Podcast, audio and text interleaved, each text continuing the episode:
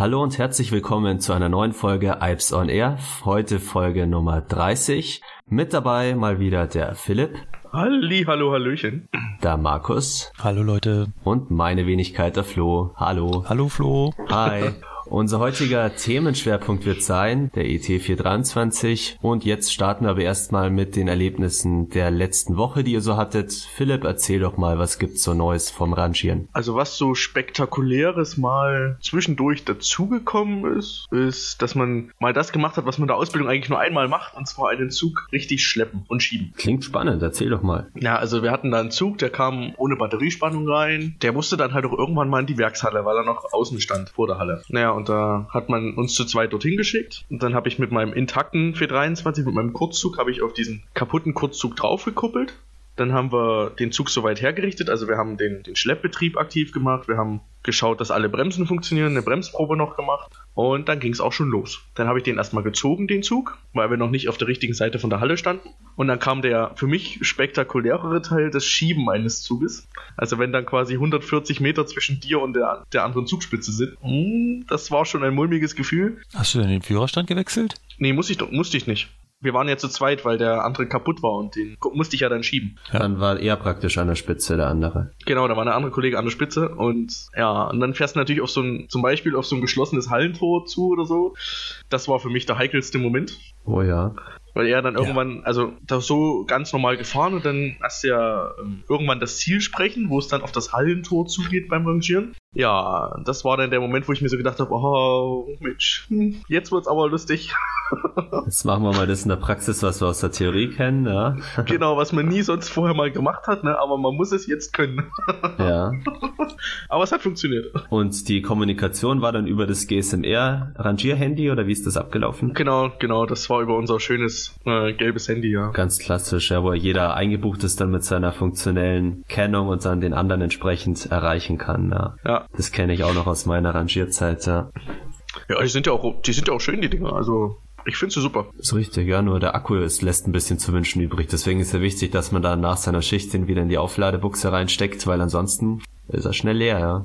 Hält er denn die Schicht durch? Die Schicht schon, aber es ist ja relativ wenig. Wenn man sich überlegt, so neun, zehn Stunden, jetzt stellt man, stellt man sich mal vor, sein eigenes Handy hält nur neun, zehn Stunden durch, wäre jetzt nicht gerade so die beste Zeit, um irgendwie im Chip-Online-Test oder so die Bestpunkte zu erreichen. Aber für ein Rangierhandy reicht scheinbar aus. Also ich habe mit dem Handy, ähm, warte mal, in einer zwölf Stunden Nachtschicht am Wochenende, da kriegst du äh, den Akku, da ist ein Strich maximal weg. Hm, dann haben sie vielleicht inzwischen bessere Akkus oder vielleicht sind schon neuere Geräte. Ich habe es ja schon lange nicht mehr gesehen, aber an die Geräte, wo ich mich noch erinnern kann, da waren sie immer recht schnell im Eimer. Okay.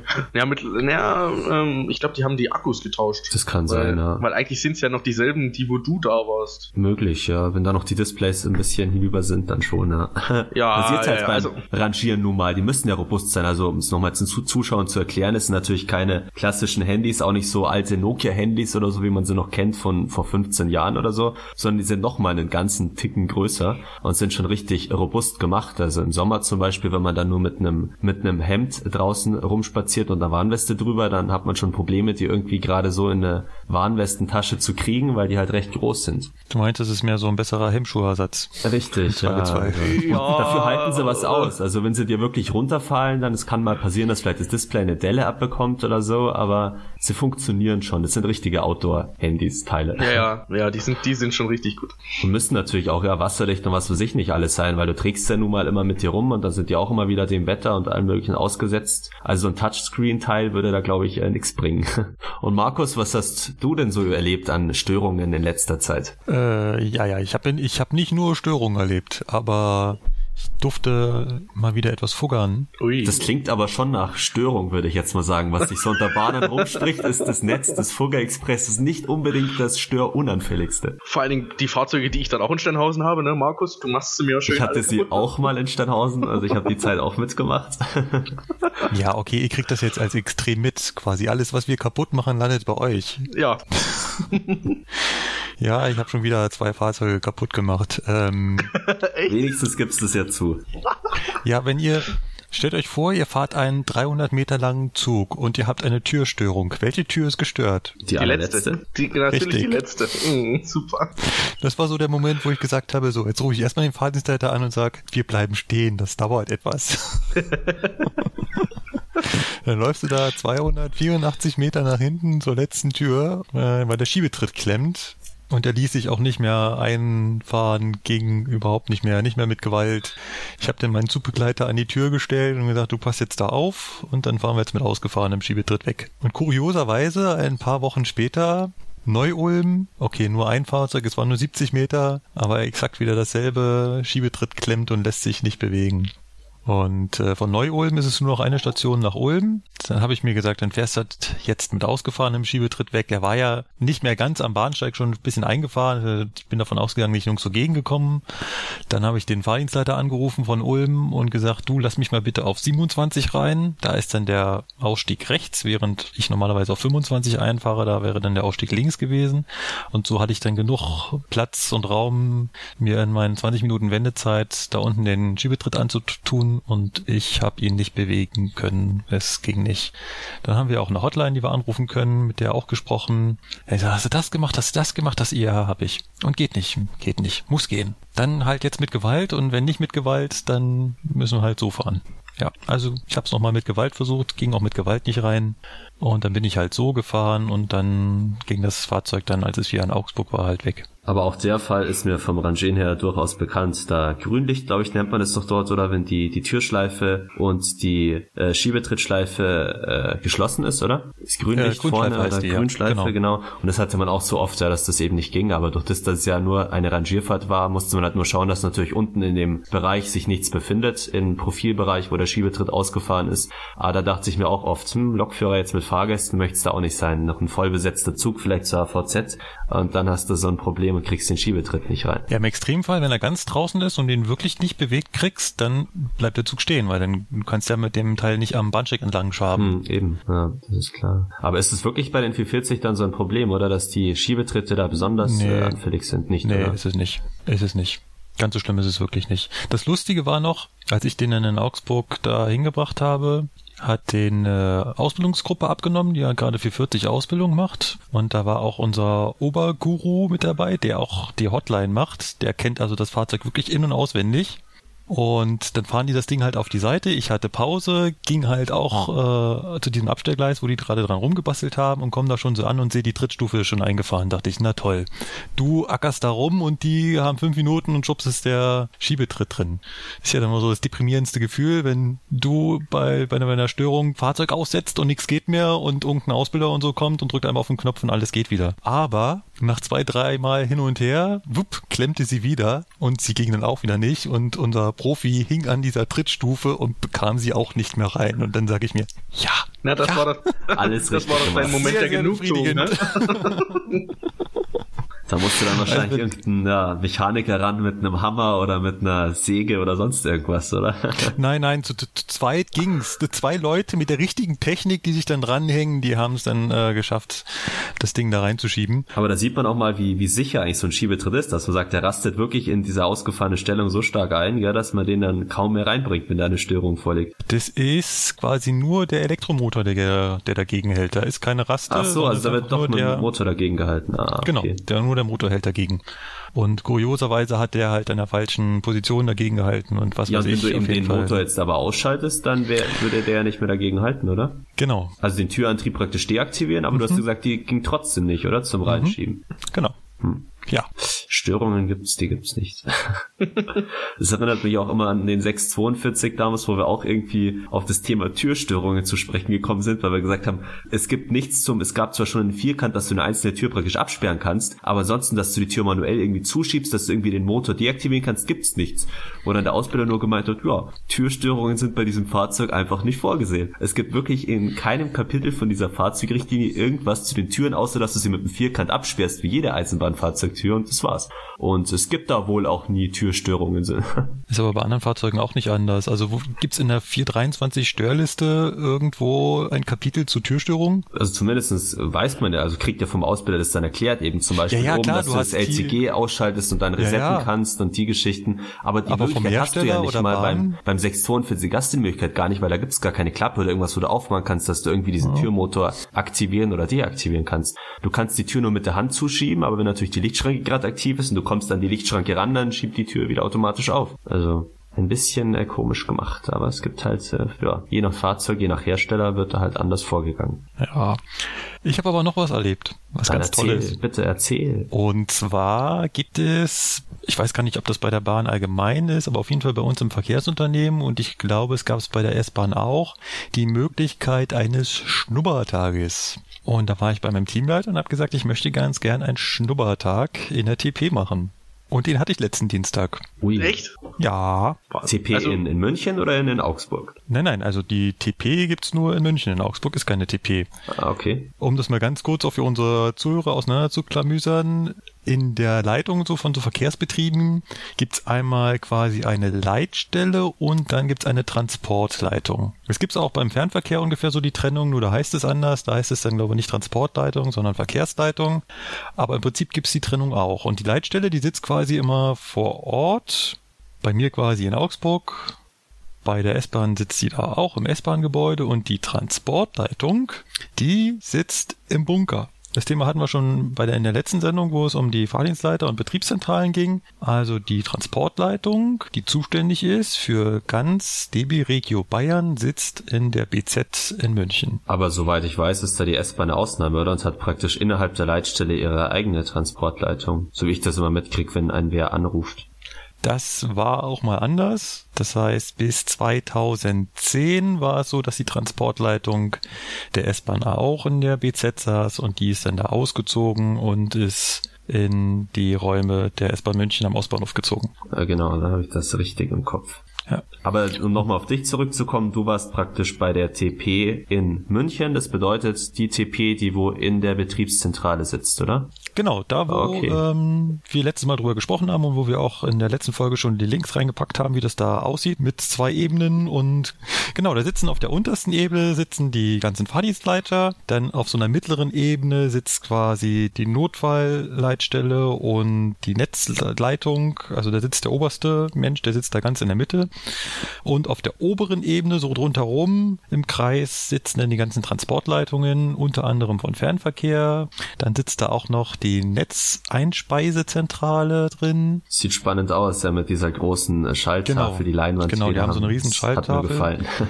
Dann sitzt da auch noch drin das Ansagezentrum, was für, die sind allerdings nur für die Region München zuständig, also München und irgendwie so drumherum. S-Bahn-Netz, so grob gesagt. Oder also steu steuern zwar auch mit, wenn Regionalzüge ein- oder ausfahren, aber so S-Bahn-Bereich vom, vom Gebiet her, glaube ich. Ja, so von der Größe ungefähr. Ja. Aber wohin das genau geht, das, das weiß ich nicht. Ähm, dann sitzt da auch noch die Entstörzentrale für die Leittechnik vom Netz. Das heißt, wenn der Fahrdienstleiter ein Problem mit seinen Signalen hat, dann rufen die auch da an. Ja, und dann sitzt da unsere Transportleitung, zuständig für ganz Bayern.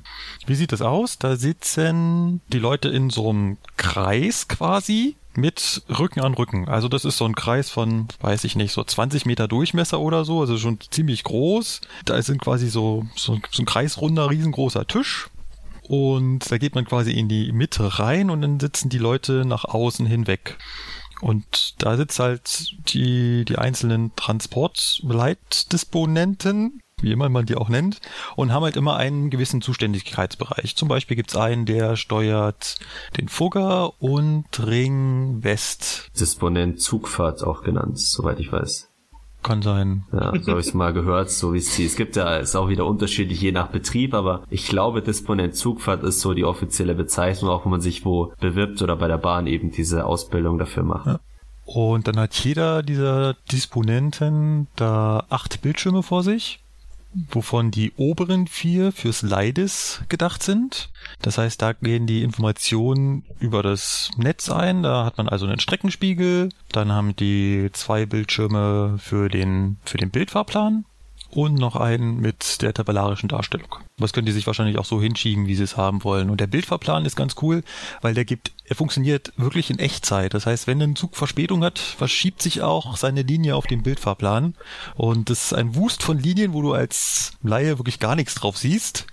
Da brauchst du echt wahrscheinlich ein Weilchen, um dich da reinzusehen. Aber du siehst halt wirklich in Echtzeit, wie die, wie sich die Verspätungen auswirken, wo sich Züge zu nahe kommen und ähm, wo Überholungen und so sind. Und da können die auch irgendwie drin rummalen. Sehr spannend. Und auf den unteren vier Bildschirmen, da läuft quasi die Software, mit denen sie die, die Züge dann disponieren. Also die Bahn hat alles im Blick, jede Verspätung, da geht kein Zug verloren. Keine Sorge, liebe Zuhör Zuhörer. ja, sehen tun wir die Verspätung, ja. tun können wir nichts dagegen. Aber wir wissen, welcher Zug wann und wo genau verspätet ist. ja, dann habe ich dann da so acht Stunden quasi gesessen. Erst habe ich mir noch das KISS-Team angeschaut. Die sitzt nämlich auch ah, da. Warte, Kundenkommunikation im Störfall, richtig? Ich dachte einfach nur Kundeninformation. oh, vielleicht auch. Tut mir leid, ich weiß nicht. ich habe nur vor Jahren, KISS passen. vor Jahren habe ich halt mal mitgekriegt, wo irgendwo in der Mitarbeiterzeitung oder so halt stand, dieses Team wird eingerichtet und damals hatte ich diesen Namen gehört und seitdem nicht mehr von dem her. Tut mir leid. genau, die machen manchmal so Ansagen ähm, zu Bauarbeiten in S-Bahnen zum Beispiel oder auch zu Störungen Stimmt, ja, das hatte ich auch kürzlich als situationsbezogen. Das war eigentlich ganz gut gemacht. Da bin ich gerade mit der S6 Richtung Tutzing gefahren, war kurz vor Tutzing, auf einmal geht's Funk, hä, was ist denn jetzt los? Ruft mich mir an, will schon zum Hörer greifen und dann sehe ich, nee, Zugbeschallung. Und dann haben die gerade durchgesagt, dass äh, wegen einer gefundenen Fliegerbombe bei äh, Weilheim aktuell eben kein Zugverkehr Richtung Garmisch möglich ist und dass äh, die Leute dann die Busse vom Tutzinger Bahnhofsvorplatz nehmen sollen. Dachte mir auch, das macht ein Computer. Eine, nee, das war wirklich eine menschliche Stimme. Das ja, war, das macht ein Computer. Total cool. Musst du mir jetzt erklären. Was nochmal? Das, das musst, musst du mir jetzt aber auch erklären. Also. also die Stimme ist eine Frau, die sitzt daneben und nimmt das auf. Aber der Zeitpunkt, wann der Zug beschallt wird, wird einprogrammiert und wenn der Zug halt einen bestimmten Punkt erreicht hat, wird der Zug automatisch angerufen und diese Ansage abgespielt. Ah, okay. Bei, bei Bauarbeiten kannte ich das Ganze ja schon, ja, aber dass es eben auch mal so eingesetzt wird, wenn man sagt, jetzt ist gerade irgendwie eine, eine Großstörung, wie eben in dem Fall, und es gibt ja genügend Umsteiger, die weiter wollen Richtung Garmisch, in den in die Werdenfelsbahn umsteigen wollen. Und dann war das schon ja, eine gute Kundeninformation, indem die das da schon durchgesagt haben, die Leute sollen gleich mal zu den Bussen gehen wo ja. das Lokführer eben erstmal erschrickst und dir denkst, hä, was redet die jetzt? Hoffentlich sagt sie kein Blödsinn. Die Fahrgäste denken ja gerade, ich bin das, der die Ansage macht, so nach dem Motto. Aber nein, es war sinnvoll. Wie gesagt, und sie kann auch kein Blödsinn reden, weil der Spruch ist vorher aufgenommen, da kann sie x-mal Muss sie ihrem Teamleiter vielleicht auch erstmal vorführen, bevor der dann eingesetzt wird. nee, nee, die arbeitet da sehr eigenverantwortlich. ja, denke ich mir. Und dann hat sie ja die ganze Zeit groß Facebook aufgehabt und ich dachte, ist es ihr denn überhaupt nicht unangenehm? Aber als ich sie dann so gefragt habe, was sie dann noch so macht, außer diese Sonderansagen, meinte sie, sie würde auch noch äh, das Facebook-Team betreuen. Das mhm. heißt, äh, die Facebook-Seiten, die die Bahn betreibt und würde da auch auf die Abonnentenfragen antworten. Das ist ja auch ein schöner Job. Stell dir vor, da kannst du in der Arbeitszeit ständig in Facebook sein und der Chef ja. denkt sich, ach ja, die ist gerade dienstlich unterwegs in Facebook und in Wirklichkeit wird da gerade mal irgendwie gefragt, was man so zum Mittagessen will oder so. Nicht schlecht. Aber auch Twitter offen, weil sie da kontrollieren muss, ob die ähm, Meldungen, die automatisch für Twitter generiert werden, da ordentlich eintrudeln. Sehr interessant, ja. Nee, weil über ja. dieses KISS-Team ansonsten hat man eigentlich wenig äh, Informationen. Gell? Das ist halt generell, diese ganze BZ ist ja eben so eine Art Bunker und selbst wir Lokführer, wenn wir da nicht gerade so wie du so einen Tag als Schnuppertag nutzen, haben wir da auch nicht so wirklich die Einsicht. Das ist auch nur, ja, eine sehr elitäre Gemeinschaft da. Man kommt da auch mit unserem Konzernausweis nicht rein. Mhm. Das ist, äh, und da sitzt davor auch Wachschutz. Die, Sicherheit, die sind da ja. schon, ja, passen da schon sehr auf. Wir hatten das auch mal. Wir sollten, genau das war für unser Projekt Verbessern der Betriebsqualität. Da sind wir auch hoch ins Ans, also wir wollten dorthin und da mussten wir uns auch erstmal kurzfristig schnell den Termin holen, dann bei der DB Sicherheit vorne durchkommen. Dann haben die uns angemeldet und dann ist die Schichtleiterin vom Ansagezentrum dort, ist eben runtergekommen und hat uns die Tür aufgemacht, weil unser normaler Konzernausweis, dö, dö, Annahme verweigert. ja, ja, war bei mir ähnlich, weil mir musste auch der Chef runterkommen und mich da abholen. Und ja, dann genau. Hat er mich da oben rumgeführt. Ja, wir sind ja. damals ja mit einem von der S-Bahn hin, bei dem Azubi-Projekten hat es funktioniert. Der hat dann für uns irgendwie das schon freischalten können, aber normales Lokführer kommst du da eben nicht rein, ja. Und ich hatte relativ Glück an meinem Tag, war eigentlich, äh, ich habe gleich am Anfang gesagt, hier wird heute sowieso nichts passieren. Das ist der klassische Vorführeffekt. An den Tagen, wo du da hinkommst und die Chance hast, jetzt so richtig mal Action zu erleben, da ist nichts. Heute werden alle Züge planmäßig fahren. Es wird der perfekte Nein, er wurde es nicht. Es war die richtig schöne Mischung. Es war genug los, damit ich mir das miterleben konnte, aber es war wenig genug los, damit sie zwischendurch auch noch was erklären konnten. Weil wenn nur Chaos ist mit Stellwerksausfällen und äh, Netz bricht zusammen, dann haben die natürlich auch keinen Nerv mehr, äh, mir noch zwischendurch was zu erklären. Aber das war glücklicherweise nicht so. Und auf der anderen Seite hatten wir so paar kleine Ereignisse, wo man so richtig sehen konnte, wie eine TP arbeitet hatten zum Beispiel am Anfang gleich einen Bahnübergangsunfall. Unfall gleich, klingt nicht schön. Was kam dabei raus? Wer verletzt worden? Nee, gar keiner. Ein, ein Regionalzug hat ein Auto am Bahnübergang angefahren und dann konnte ich halt so richtig miterleben, wie das denn von der TP aus funktioniert. Dass da die Notfallmanager denn anrufen und äh, die Ersatzbusse bestellt werden und überlegt wird, welchen Zug lassen wir jetzt wo wenden, wo nimmt wer wen mit, haben wir da noch einen Lokführer, da muss die Leitstelle mit einbezogen werden werden. Und äh, das war echt cool, ja. Was hatten wir noch? Wir hatten liegen gebliebene Züge hatten wir mehrere, zum Beispiel einen im Werdenfelsnetz, was du gerade schon erwähnt hattest, da ist darunter nach Garmisch ist ein Zug liegen geblieben, da mussten dann auch Busse bestellt werden und dann überlegt werden, wie kriegt man das Fahrzeug da weg, was machen wir mit den nächsten, welche Leistungen fallen aus, so alles sowas machen die sich denn Gedanken. Also sind wirklich, ja, wie du sagst, für komplett äh, Regio Bayern zuständig. Ist eigentlich genau, die, die Süd, Südostbayern waren dann auch wieder ausgenommen, so als Sonderfall, oder sind die auch dafür zuständig bis, bis Mühldorf hinter? Nee, die sind auch ausgenommen. Also die SUB ist ausgenommen und die S-Bahn München, ansonsten Aber sind da alle dabei. Schon schön bis, spannend, ja. Bis, bis, bis ganz nach oben an die bayerische Grenze, was dann auch ein total komisches Gefühl ist, wenn du eigentlich Münchner bist und du disponierst die S-Bahn Nürnberg. Aber es ist irgendwo schön, weil wir Lokführer regen uns ja auch oft genug darüber auf, dass alles leider so unterteilt ist in diese ganzen Teilnetze und was halt durch äh, Ausschreibungen gewonnen wird und dass man als Lokführer dementsprechend ein kleineres Liniennetz hat. Dann finde ich es ja schön im Gegenzug dazu, dass eben diese Zugfahrtdisponenten wenigstens den kompletten bayerischen Raum haben. Also schön, dass da keine Unterteilung vorgenommen wird. Ja. Aber äh, das ist nur der, der eben praktisch, also jetzt eben Zug, Rangierfahrten, sowas disponiert, aber was jetzt für äh, Personal oder die Fahrzeugverantwortung Direktdisposition angeht, die sind dann in der Leitstelle bei euch in Augsburg oder angesiedelt. Genau, die sind dann in den Leitstellen immer bei den Verkehrsunternehmen angesiedelt. Also auch bei S-Bahn Nürnberg hat halt seine eigene Leitstelle noch in Nürnberg und die TP kontrolliert, wie du schon sagst, quasi dann die Zugfahrten. Also mhm die schauen dann, wie das auf der Strecke abläuft. Aber die Leitstelle ist dafür zuständig, dass die Fahrzeuge zur Verfügung stehen, dass die Fahrzeuge an den richtigen Stellen abgestellt werden, dass die Leute zur Verfügung stehen, dass das, also das Personal und dass eine Bereitschaft da ist und so weiter. Und hast du dann bei diesen Bereichsdisponenten oder Netzkoordinatoren von DB Netz direkt auch vorbeigeschaut, oder? Nee, nee, leider, leider nicht. Da war auch viel zu wenig Zeit. Also am Anfang habe ich gedacht, boah, die Zeit vergeht ja gar nicht. Hm. Zum Schluss dachte ich, oh, 16 Uhr, Mist, ich wollte um 15 Uhr schon Feierabend machen. Weil die würden mich auch manchmal interessieren, ja, wie die so. Vor allen Dingen, ich weiß ja, es gibt auch einen extra, der für den, nur für S-Bahn München Bereich zuständig ist, der aber in der BZ sitzt, aber nicht von DB Regio angestellt ist, sondern wirklich rein von DB Netz, der sich praktisch dann mit den jeweiligen Liniendisponenten der S-Bahn München abstimmen muss, inwiefern eben diese ganzen Zugwendungen und was weiß ich nicht alles genehmigt werden. Und ja. da denke ich mir oft, ja, das wäre auch mal interessant, die Arbeit von, von dem zu sehen. Aber wenn natürlich jeder Posten, den man sich anschaut in der BZ ungefähr den ganzen Tag erfordert, dass man alles versteht und mitkriegt, dann hat man natürlich zu wenig Zeit, so viel Schnuppertage gibt's ja dann doch nicht, die man sich einrichten kann. Ja, was heißt alles versteht? Also ich möchte nicht behaupten, dass ich da alles verstanden habe. das war natürlich Kannst blöd, gar ja, aber, nicht. Also, ähm, also die Grund, also dass du halt zumindest rausgehen kannst und sagen kannst, ich habe was dazugelernt und habe die meisten Fragen vielleicht beantwortet gekriegt oder mehr Ahnung als vorher.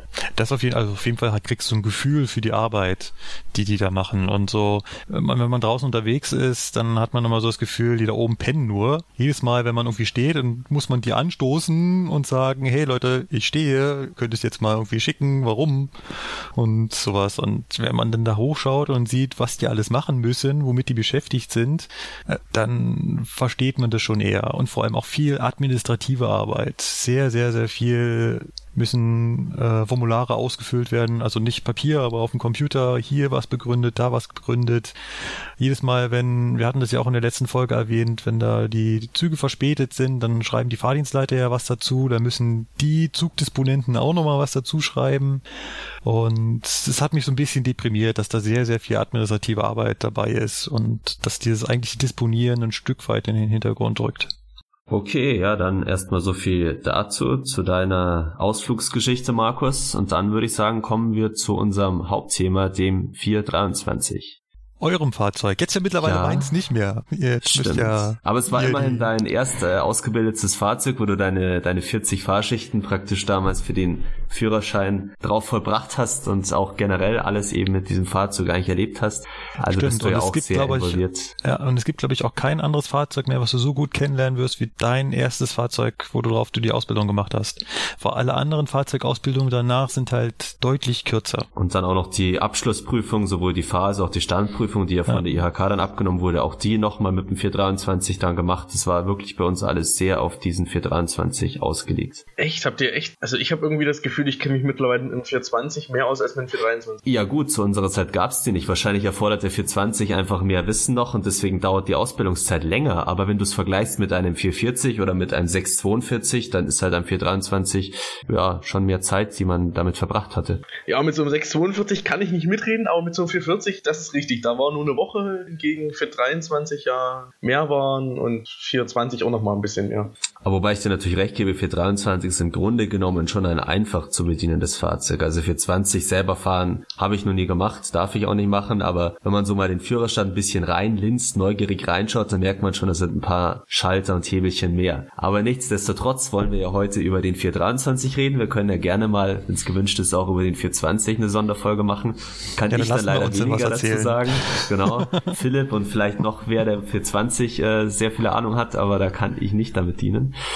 Aber heute dann zum 423. Ja, zur Historie haben wir da ein bisschen was äh, aufgeschrieben. Also ABB Henschel und LHB sollten den 423 bauen und den Auftrag dazu haben sie 1994 bekommen. Mal ganz kurz, was ist aus den Firmen geworden? LHB wurde 1994 von Alstom gekauft, damals noch mit H. Ja, Alstom hieß mal A-L-S-T-H-O-M. Und 1998 wurde sowohl das damalige LHB als auch das Gesamtunternehmen Alstom zu Alstom umbenannt. Also dann ohne H. Und aus ABB Henschel, also ABB Henschel war eigentlich ein Zusammenschluss der Schweizer Elektronikfirma ABB und dem deutschen Maschinenbauunternehmen Henschel und Sohn. Und 1995, also quasi kurz nach dem Auftrag, hat sich dieses Konsortium ABB Henschel mit Daimler zusammengeschlossen Daraus wurde denn die ABB Daimler-Benz Transportation oder kurz AdTrans. Und deswegen findet man halt heute in ganz vielen äh, Unterlagen auch immer, dass halt AdTrans. Wobei ja selbst AdTrans dann schon wieder äh, veraltet ist, zumindest als Name taucht ja AdTrans nicht mehr auf, sondern nur noch als äh, Bombardier dann. Ja, was aber, das ist aber definitiv ganz falsch denn Atrans wurde erst 2001 vom kanadischen Unternehmen Bombardier aufgekauft. Und das war lange nach der Entwicklung vom 423. Mhm. Also der 423 wurde von Alstom in Klammern LHB gebaut und von Adtrans. Und Adtrans war eine hundertprozentige Tochter der Daimler-Benz AG damals. Deswegen sagt man, dass keiner der Unternehmen, die den 423 mal gebaut haben, äh, heute noch existiert. Wenn wir Softwareänderungen hier äh, bestellt haben für den 423, 22 dann hat das Bombardier gemacht. Und auch viele Mitarbeiter im Werk, da hat man auch oft, dass man so ein Bombardier-Shirt ja. oder sowas liest. Ja. Also Bombardier hat da quasi die, die, Gewährleistung für übernommen oder wie man das auch immer nennen möchte. Müssen wahrscheinlich, ob sie das gerne gemacht haben, ist die andere Frage. Ja, weiß ich nicht. Also wie gesagt, 1994 gab es den, den Auftrag, erstmal nur für 100 Fahrzeuge, glaube ich aber es wurde dann Stück für Stück aufgestockt. Ausgeliefert wurden die Fahrzeuge im Jahr 2000 und kleiner Effekt am Rande, auch hier gab es damals schon Verzögerungen, denn eigentlich war die Auslieferung mal für 1998 geplant. Also auch da gab es schon zwei Jahre später die Fahrzeuge. Es ist also kein neues Phänomen. Ja, heutzutage meckern sie wegen jeder Baureihe, dass es immer das EBA Probleme macht und was weiß ich nicht alles, aber es war auch schon in den späten 90er Jahren so. Und es geht weiter mit den kuriosen Sachen, denn eigentlich waren die Fahrzeuge für die S-Bahn München konzipiert. Aber die S-Bahn München waren die, die sie als letztes bekommen haben. Die mussten nämlich ihre Fahrzeuge im Jahr 2000 nach Hannover abgeben. Denn was war in Hannover im Jahr 2000? Diese komische Expo irgendwie. Wieso ist die komisch? Weil ich da zu jung war, dass sie mich damit mehr befassen hätte können zur damaligen Zeit. Darum ist die einfach komisch. Aber dieses, dieses Wort komisch wird oft im falschen Kontext verwendet. Wurde oft ja. falsch verstanden, würde ich so sagen. Oder so, ja, aber es, es wäre in diesem Satz nicht angebracht gewesen. Aber gut, lassen wir das Deutsche sein jetzt. Ähm.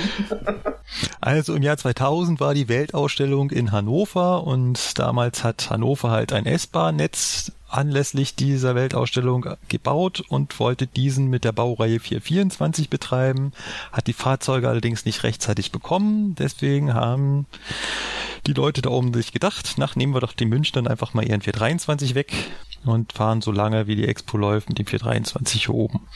Deswegen gab's die Fahrzeuge erst im Herbst in München und zwar ganz genau am 10.12. sind die ersten Fahrzeuge des 423 planmäßig auf der S8 unterwegs gewesen in München. So, wer hat 2000 noch die Fahrzeuge bekommen? Das war das Netz Stuttgart. Da steht nur im Frühjahr, äh, das S-Bahn Rhein-Ruhr hat im, hat im April die Fahrzeuge bekommen die ersten 24 Triebzüge. Und heutzutage laufen die 423 also bei der S-Bahn München, bei der S-Bahn Rhein-Main, bei der S-Bahn Stuttgart und bei der S-Bahn Rhein-Ruhr und Köln. Je nachdem, wie stark noch.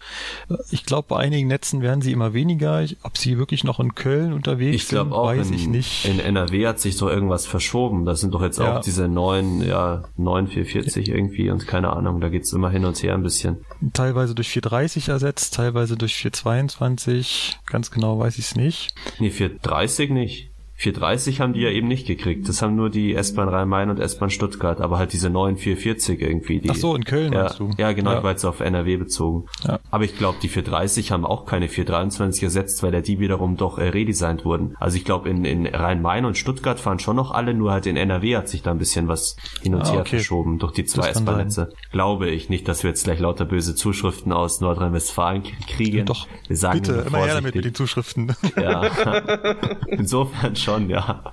Aber dann entschuldigen wir uns jetzt schon mal, falls wir Mist erzählt haben, weil keiner von uns kommt halt aus NRW oder ist da öfter mal zugange, aber was man halt so hört, ja.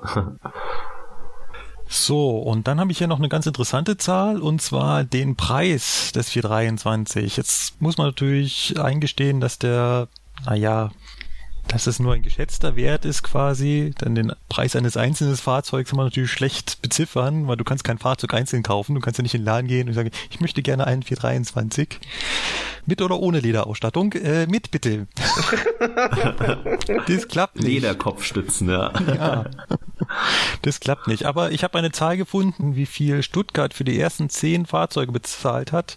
Und das waren 59 Millionen D-Mark. Und wenn Stuttgart für zehn Fahrzeuge 59 Millionen ausgibt, dann schätze ich so Pi mal Daumen, dass das pro Fahrzeug also so knapp sechs Millionen kostet. Noch richtig so schön in D-Mark, da kann man noch so toll umrechnen. Das waren ja noch so viel Mark damals, weißt du, ja.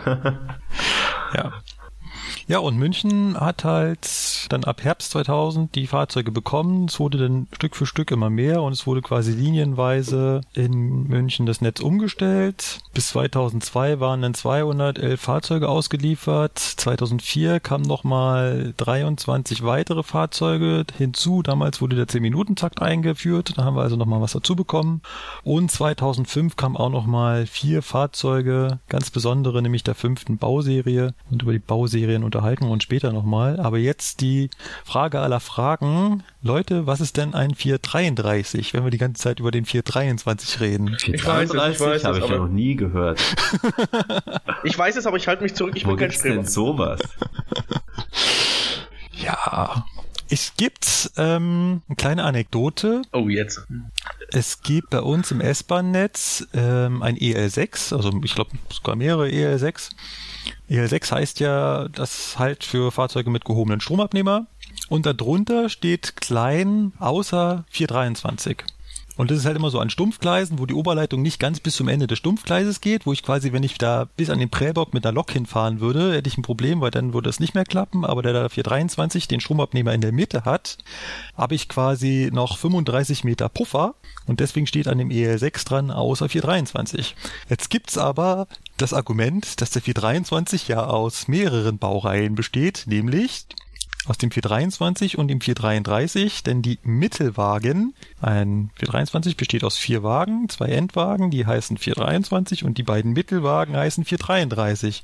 Und auf jeden Fall gibt's jetzt Leute, die behaupten, man dürfte dann mit dem 433 nicht an dem EL6 vorbeifahren, weil da steht ja außer 423. Die Geschichte kenne ich aber überhaupt noch nicht.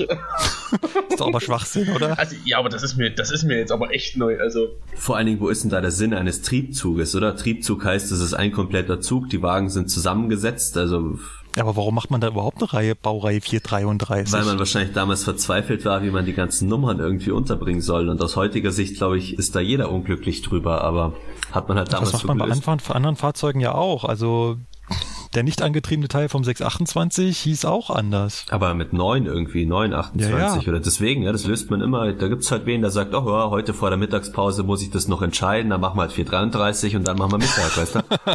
so laufen die Entscheidungen ab im Berliner Potsdamer Platz. Ah, das glaube ich nicht. Nee, aber also äh, vom Grundgedanken, wie gesagt, ist ja der 423 eben ein, ein Triebzug, der nicht getrennt werden kann oder klar in der Werkstatt mit mechanischem Aufwand, aber im Betrieb ist es halt ein Zug, der aus vier Wagen besteht und der heißt nun mal 423. Also warum man dann sagen sollte, das EL6 muss da extra nochmal 433 oder so bezogen werden, finde ich äh, Schwachsinn. Ja. Ganz klar. Und wo wir jetzt schon bei so vielen Nummern sind, dann haue ich jetzt noch gleich mal 424, 425, 426 in den Topf. Und da muss ich auch persönlich gestehen, ich habe die auch immer in einen Topf geworfen. Ich dachte, das ist immer, das ist alles das Gleiche. Also offensichtlich nicht ganz das gleiche, aber zumindestens irgendwie halt eben nur einmal mit Klon, einmal ohne oder einmal so und einmal so. Aber das ist ja doch was ganz anderes. Mhm. Also die sehen zwar von außen ähnlich aus, aber die haben einen anderen Hersteller, weil, wie ich ja schon gesagt habe, 423 wurde gebaut von ABB Henschel und LHB-Alstom und die Baureihen 424, 425 und 426, die wie gesagt von außen, vor allem für den Laien, echt gleich aussehen, wurde von Siemens, Atrans und DWA gebaut. Und ungefähr im gleichen Zeitraum, das heißt auch 1999, 2000 wurden die ausgeliefert sind für den Regionalverkehr vorgesehen, beziehungsweise der 424 für die S-Bahn Hannover, wie wir schon erwähnt haben, haben auch ein ähnliches Antriebssystem, haben die gleiche Leistung, aber einen ganz, ganz anders aufgebauten Wagenkasten und auch ähm, der, das Führerpult, äh, andersrum, der Führer, das Führerpult sieht ungefähr gleich aus, aber der Führerraum sieht anders aus. Aber was ja an der Stelle eigentlich ganz interessant ist, dass ja im Gegenzug zum 423 mit ja, beim 424 bis 426 dem Hersteller Siemens ja wirklich ein Hersteller noch existiert in der heutigen Zeit. Also ja, scheinbar stimmt. haben die irgendwie im Vergleich zum 423 Hersteller äh, alles richtig gemacht, wenn Siemens noch gibt. ja. Hat sich wohl besser verkauft. Und was man noch dazu sagen kann, ist, dass diese Regio-Baureihen 424 bis 426 zwar mit dem 423 überhaupt nicht kompatibel sind, aber, und wir hatten das Thema ja schon mal, Sharkus untereinander kuppeln. Ja, die Baureihen kann man ohne Probleme untereinander mechanisch kuppeln. Sie sind unterschiedlich hoch, das heißt, die Sharkus sind auf unterschiedlicher Höhe, aber sie können das untereinander ausgleichen und man kann sie mechanisch zusammenkuppeln. Zum Ab Abschleppen wird das gerne gemacht, vor allem in Steinhausen. Voraussetzung ist allerdings, dass man diese E-Kontakte an den Kupplungen absperrt, weil damit würden die beiden Fahrzeuge überhaupt nicht zurechtkommen. Darf ich dazu noch was sagen? Ja, bitte doch. Ich habe das letztens gemacht. Ich habe einen 425 mit einem 423 gezogen. Und ging auch, oder? Ging, ja. Also du musst halt die E-Kontakte absperren, genau. Und wenn das hintere Fahrzeug intakt ist, also der 425, muss da noch weiter Kollegen drauf sitzen, dass man die Bremsen lösen kann. Aber ansonsten passt es wunderbar. Und hast du gesehen, dass die Kupplungen unterschiedlich hoch sind? Also die Kupplung hat wunderbar funktioniert, gesehen habe ich es nicht. Also ich habe gekuppelt und das hat wunderbar funktioniert. Also sie sind wohl einige Zentimeter auseinander. Wir hatten das Thema ja schon mal hier im Podcast. Ja, genau. Und ähm, da ist mir neulich auch ein Bild begegnet und zwar haben wir neulich äh, mit einer 218 ein 423 abgeschleppt und der Kollege hat das auch fotografiert und da sieht man sehr schön, wie diese Übergangskupplung, die an der 18er hängt, die Shaku vom 423 extrem weit nach unten drückt. Also das zu dem Argument, die sind alle auf einer Höhe, weil das ja mit der Übergangskupplung immer passen muss, mm -mm, passt überhaupt nicht. Also man kann ihn scheinbar so bewegen, das ist, scheint zulässig zu sein, aber die Shaku zeigt nach unten. Hätte ich aber auch gern gemacht, da war ich ein wenig neidisch auf den Kollegen. Ja, du hättest dich ja noch mit dem 423 ausgekannt, ne? So halbwegs, ja. Ach, Markus, das hättest du auch noch hinbekommen. Na, wir haben ja damals, als ich als Lokführer angefangen habe, durfte ich mal einen 423 begleiten, der gerade von unserer Diesellok damals abgeschleppt wurde. Und das war auch schon sehr aufregend. Hm. Dann da den zum Schlepp herrichten, den Tod, das tote Fahrzeug, was vom Baum getroffen wurde. Da musste ich auch erstmal gucken. Glücklicherweise gibt's dafür eine Liste, die haben wir einfach abgearbeitet und dann hat das halbwegs funktioniert. Das ist auch das, was du beim Abschleppen draußen als Streckenlokführer sowieso machen musst, Liste abarbeiten, weil irgendwas vergisst man garantiert. Ja, deswegen, deswegen gibt's die Liste, da hält man sich am besten ran. Ja, auch im Abschleppen, im Abschleppfall ist es sowieso scheißegal, wie lange es dauert. Hauptsache, du bist mit deinem Fahrzeug sicher unterwegs. Das ist ja sowieso das A und O, ne? Ja, das wird ja auch bei der Ausbildung mal erzählt. Dass ja. man sowieso auch zu, zu zweit ist, weil der, der von der Schlepplok auch dabei sein muss und dann kann man. Ja, aber der hat keine Ahnung. Kommt drauf an, wenn es natürlich die S-Bahn-Diesellok ist schon, wenn es eine 218 ist und der Lokführer nicht zufällig mal bei der S-Bahn gearbeitet hat, dann natürlich nicht. Ja, ja. der kommt da an und sagt, äh, mach mal, sag Bescheid, wenn wir Bremsprobe machen. hm. Und wie du die machst, weiß ich auch nicht. Ich äh, leg an und löse und wenn du mir sagst, ist in Ordnung, dann ist in Ordnung. Wie gesagt, der weiß ja nicht, wie das abzuschleppende Fahrzeug funktioniert. Ja, klar, bei, beim Regiolokführer dann nicht, ja. ja. Wollen wir uns mal anschauen, wie der Führerstand vom 423 aussieht? Genau, das ist nämlich auch zwischen 425 und 423 eine Sache, die ziemlich ähnlich ist. Also die, die Schalter, wo sie sich befinden im Führerstand, klar gibt's Ausnahmen, wie halt die Leitungsschutzschalter, aber die, die Grundschalter zur Steuerung des Fahrzeuges, Fahrgastraumlicht ein, aus, die befinden sich bei beiden ungefähr auf der gleichen Stelle. Da findet man sich als Lokführer zurecht, wenn man einen 425 hat und zum Beispiel zum ersten Mal einen 423 Führerstand betreten sollte. Ja. Dann würde ich vorschlagen, alle, die jetzt zuhören, schnappen sich mal ihr Handy, öffnen den Browser und suchen sich ein Foto von einem 423 Führerstand raus. Wir verlinken natürlich auch eins in den Show Notes. Vielleicht kriege ich auch eins in diese Kapitel rein, dass automatisch auf dem Podcatcher das Foto angezeigt wird. Muss ich mal Ui, ausprobieren. Das wäre top modern. Was haben wir denn ganz, ganz, ganz links? Also müssen wir mal schauen, dass wir alle ungefähr das gleiche Foto haben und schauen, ja, richtig, wo bei ja. uns links anfängt. also ich würde beim Pult anfangen. Also nicht links die Bedientafel, sondern auf dem Pult ganz links. Also beim Funk? Ja. Quasi. Ah, okay. Alles klar. Genau. Dann haben wir ganz links das GSMR-Funkgerät. Links davon ist manchmal noch diese äh, Halterung für ein GSMR-Handgerät, Handfunkgerät, was es nie gab. Und generell des Funkgeräts, muss man auch dazu sagen, war bei der Auslieferung von den meisten 423ern von den ersten noch ein anderes. Ich weiß nicht, ob es dafür auch Führerstandsbilder gibt. Aber das gibt war noch es, dieses klassische es. alte, ich ja. weiß gar nicht, wie es geheißen hat. Auf jeden Fall war es noch nicht dieses äh, ESA 23. Es war noch ein analoges Zugfunkgerät, damals kein GSMR, sondern analoger Zugfunk. Genau, ist praktisch schon eine Umbaumaßnahme, ja. Genau, unter diesem Zugfunk, ich glaube, das Zugfunkgerät an sich braucht man nicht so genau beschreiben, weil es ist ja bei jeder Baureihe gleich und ist vor allen Dingen auch zu, ich sag mal, speziell. Also da gibt's jetzt keine interessanten Funktionen, die man so erklären könnte, oder? Als, als einen, nichts, ähm, einen interessanten ja. Fakt gibt's bei der Baureihe. Das fällt aber auch nur Leuten auf, die äh, noch ganz andere Baureihen fahren. Der Hörer ist nicht am Funkgerät. Siehst du, wäre mir jetzt auch noch nicht so aufgefallen. Du hast recht, ist es sonst bei jeder Baureihe so, dass der ein Funkgerät ist? Ja. ja bei den meisten echt? Nee, ja. Man greift automatisch unten rechts hin als für 23 Führer und ist immer an der richtigen Stelle.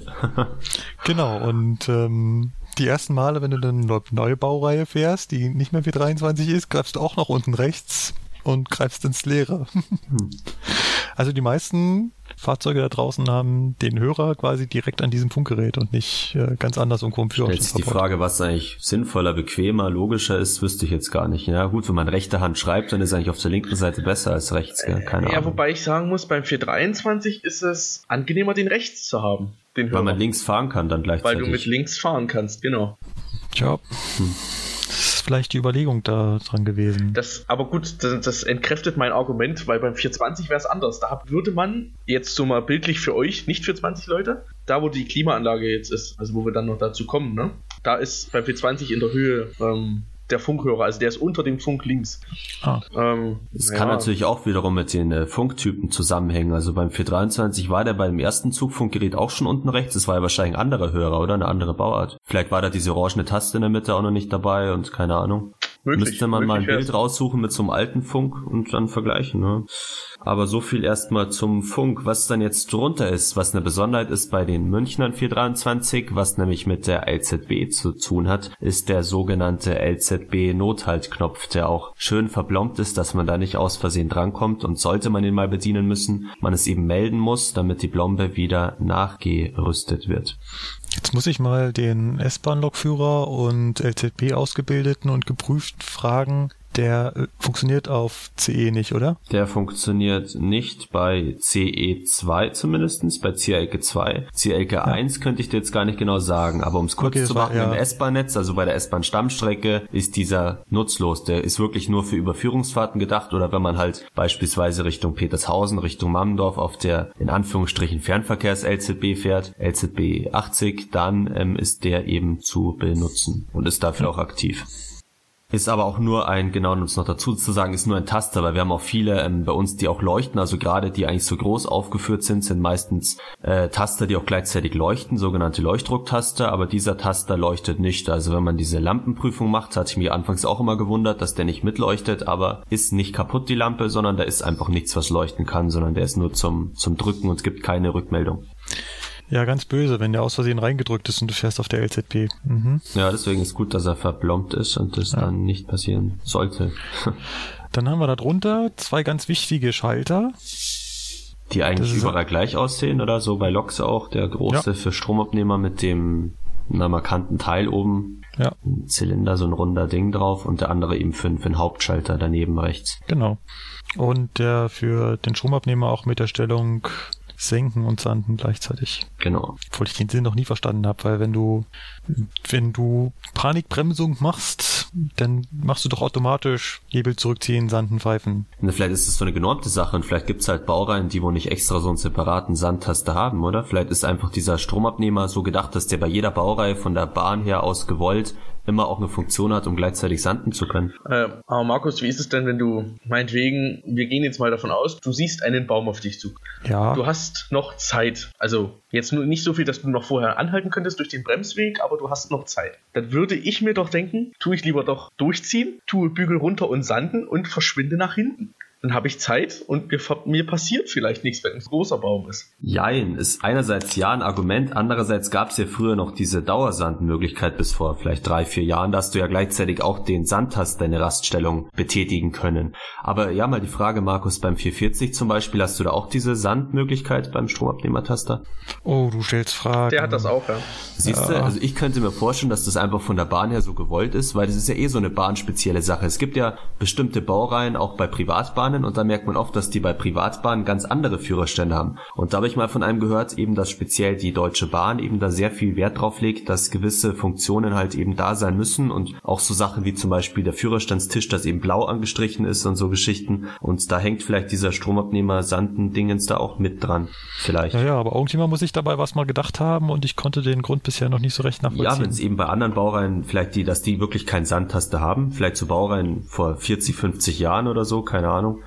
Ich weiß es da nicht. gab es auch noch keinen Einheitsführerstand. Na gut, wir wissen es alle nicht. Nee. Rechts daneben sind die berühmten drei Tasten, die auch immer gleich aussehen.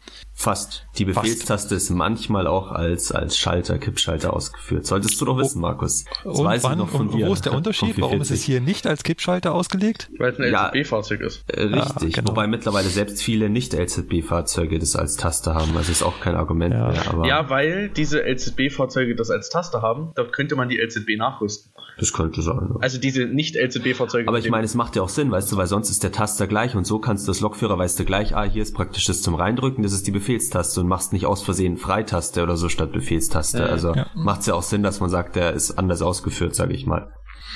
Genau. Dann haben wir unser MTD, früher auch Terminal genannt. Da zeigt das Fahrzeug halt alle, alle Sachen an, die es einem so anzeigen möchte über den Zustand des Fahrzeugs. Und auch Schaltzustände und dass man auch selber was Genau. äh, schalten kann, gibt's auch Eingriffsmöglichkeiten. Also eigentlich für alles Mögliche gedacht. Bei uns auch eine Besonderheit, weil bei vielen neuen Fahrzeugen ist ja dann auch wieder ausgegliedert, zum Beispiel das Fahrgastinformationssystem oder äh, Zugdateneingabe, das vielleicht direkt über dieses äh, MFD funktioniert und bei uns ist halt wirklich alles in diesem MTD eigentlich soweit oder fast alles hinterlegt in einem Gerät. Dafür natürlich, wenn das ausfällt, dann haben wir halt ein paar Eingabemöglichkeiten weniger. Ja, genau. Was man da drin nicht machen kann, ist die Klimaanlage beeinflussen. Äh, zumindest ein- und ausschalten kannst du sie. Ja, ein- und ausschalten. Aber sowas mit äh, Plus, Minus gibt's da nicht. Nein, solche, Spieler, solche unseren- Spielereien hat nur der für 40 Jahre. Hat aber Ja. selbst der 430 mittlerweile. Also es liegt wohl an unseren HLKRs. Dann haben wir daneben den Zündschlüssel.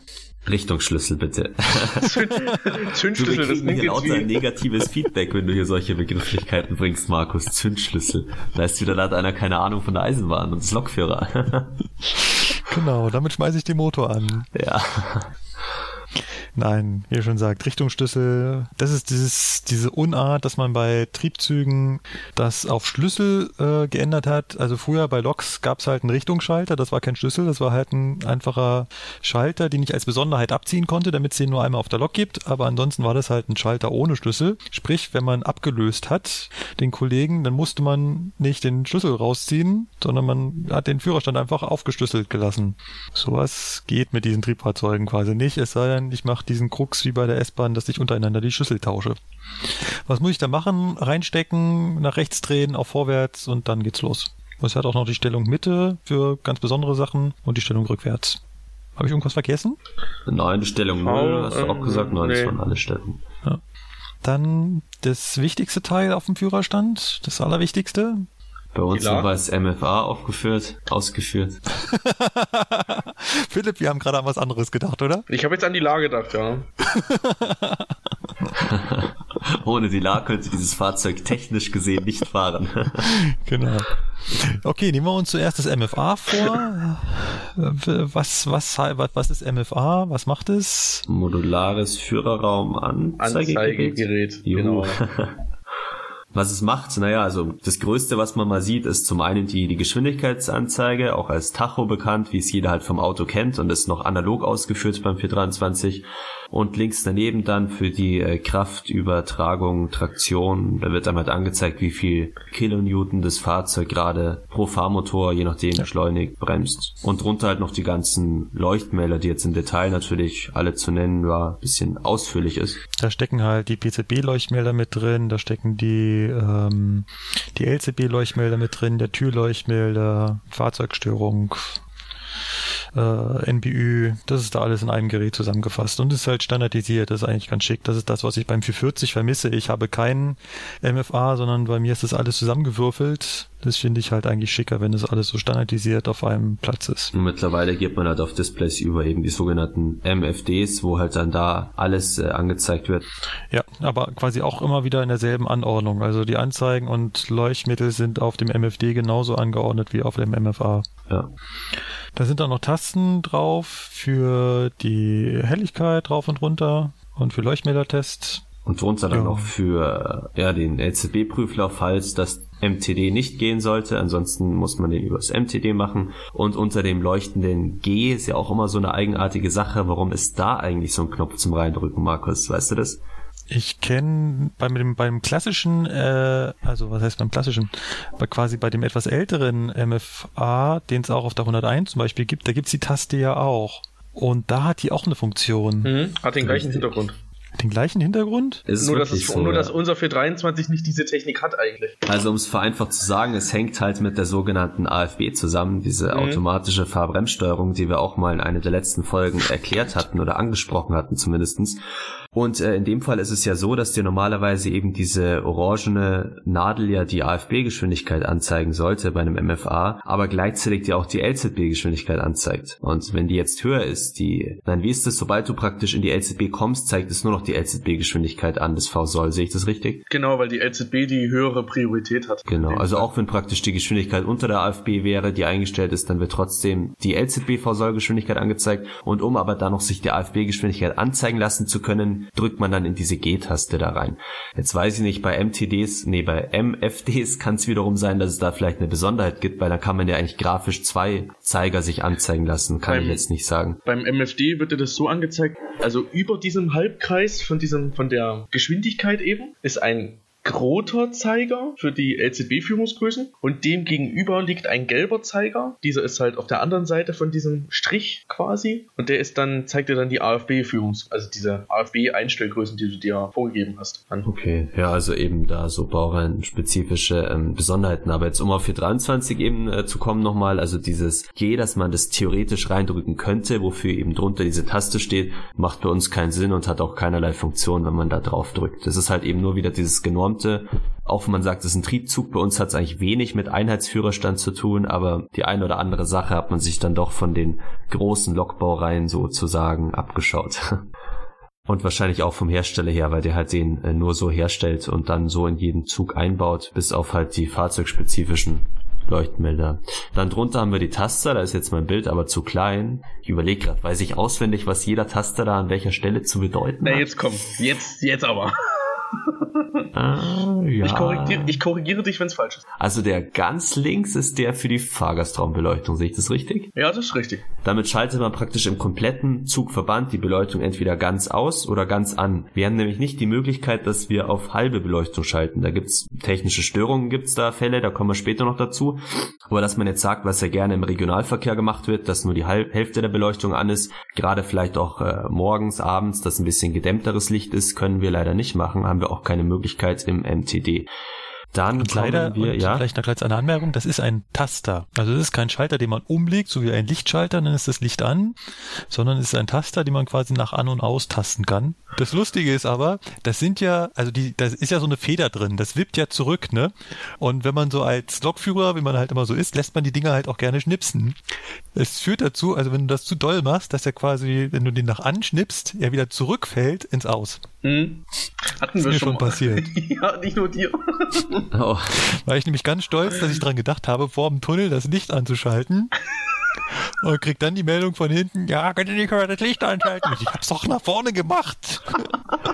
Das ist echt eigentlich auch lustig, weil ich meine, wir haben ja so viele Möglichkeiten, uns auch im äh, MTD anzeigen zu lassen, aber ob das Licht an oder aus ist, sehen wir wirklich nicht. Da bleibt uns nichts anderes übrig, als wie nach hinten zu schauen, ist oben die Beleuchtung an oder ist sie aus, auf gut Glück mal den Taster vorschieben, aber wir können uns nicht anzeigen lassen, ob gerade das Licht an oder aus ist. Äh, da ist das Fahrzeug noch ein bisschen altmodisch.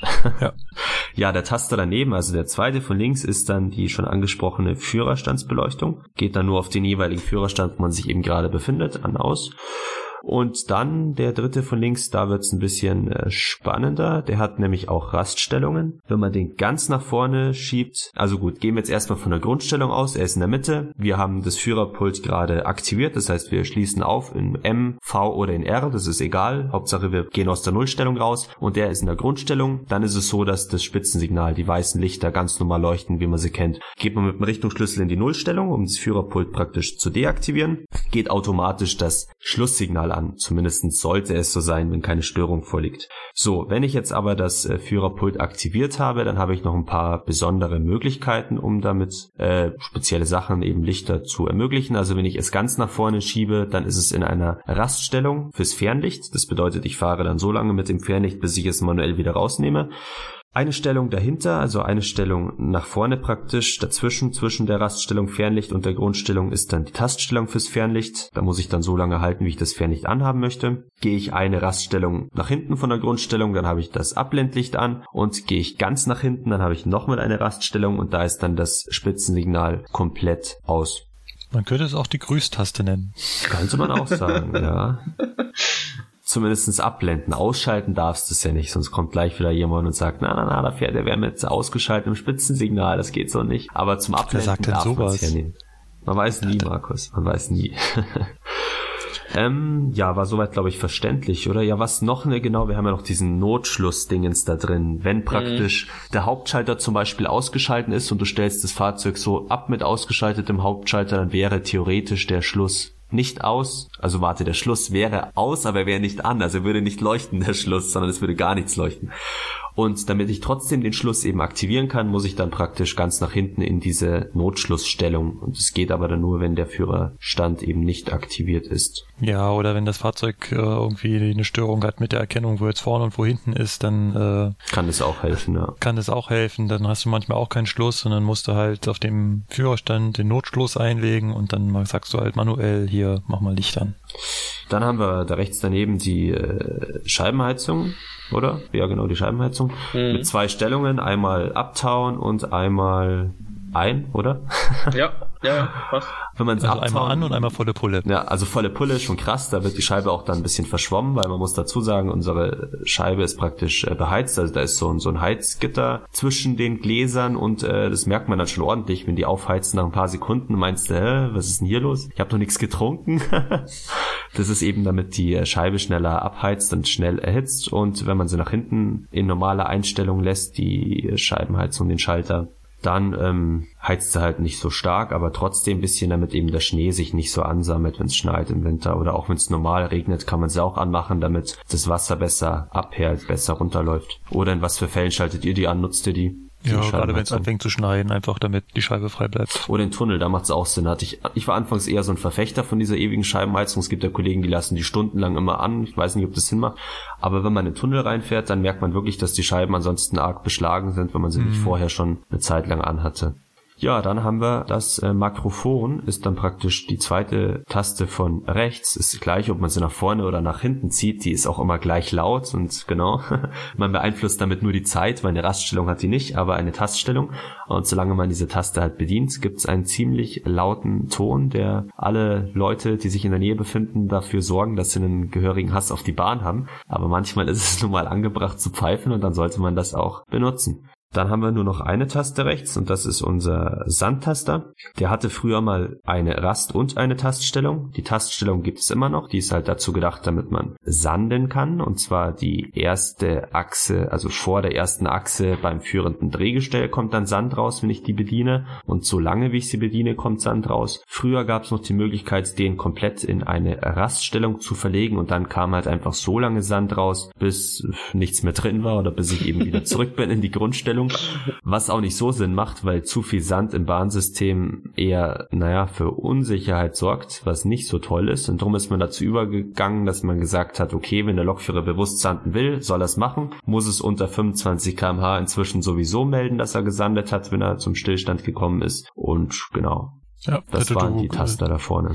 Sand ist aber nicht nur die erste Achse, sondern auch die erste Achse jedes geführten Fahrzeugs. Ne? Mhm. Jedes geführt, ja, wenn man natürlich Vollzug, genau. Also ich meine jetzt pro Triebzug halt. Also weil Ja, unser Zug ja, hat ja ein paar genau. Sandachsen mit den Nove-Sandanlagen, aber die haben nichts mit diesem Taster zu tun. Die arbeiten automatisch, kommen wir vielleicht später noch dazu. Ja. Aber was jetzt diese Taste im Führerstand angeht, sande ich eben diese Knorr-Sandanlagen in Fahrtrichtung, die erste jeweils. Dann, Markus, kannst du mal weitermachen, jetzt habe ich keine Stimme mehr. Ich mach mal mit dem, mit dem, was ich eigentlich vorhin meinte, ist das wichtigste Teil. Diese, dieser Stick in der Mitte. Ah, das mit den Mitte, mehr, noch mehr, gar mehr, mehr so links. Ach, du meinst das als wichtigstes Teil? Ja, ich dachte Oh. irgendwie, das ist mein, mein Hebel. Joystick. Dein Hebel. Oh Gott. Der hat auch ganz viele Stellungen und er funktioniert anders als bei anderen Fahrzeugen. Das ist so eine Sache, wo sich auch die Lokführer umgewöhnen müssen, wenn sie dann plötzlich in den Regiozug fahren. Also zum einen ist es mein Siefer-Handtaster. Das ist noch die einfachste Funktion. Das Ding kann ich ein Stück weit nach unten drücken, diesen Nuppel, diesen schwarzen oben drauf und dann ist das quasi mein Siefer-Taster. Und dann kann ich das Ding nach vorne und zurück bewegen und das ist eigentlich relativ einfach. Nach vorne ist Gas geben, nach hinten bremsen, relativ proportional. Da gibt es noch besondere Stellung und so ganz kleine Rastwiderstände. Das heißt, das ist, der ist nicht so ganz frei beweglich, sondern ich muss über so einen kleinen Widerstand drüber, so einen kleinen Hubbel quasi, damit der sich nicht einfach von alleine bewegt.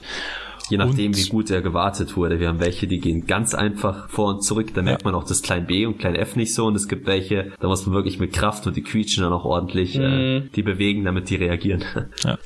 Also beim Gasgeben nach vorne gibt's halt die von Flo gerade erwähnte kleine F-Stellung. Die braucht man halt vor allem beim Kuppeln, weil in der Stellung äh, fährt das Fahrzeug quasi in Millimeterweise nach vorne. Und ansonsten halt nur noch Vollgas. Und beim Bremsen, da gibt's auch quasi das kleine B. Das kleine B ist einfach nur die kleinste Bremsstellung. Das ist quasi, wenn ich über diese Raststellung drüber bin, bin ich in klein B, da habe ich quasi keine Bremsleistung.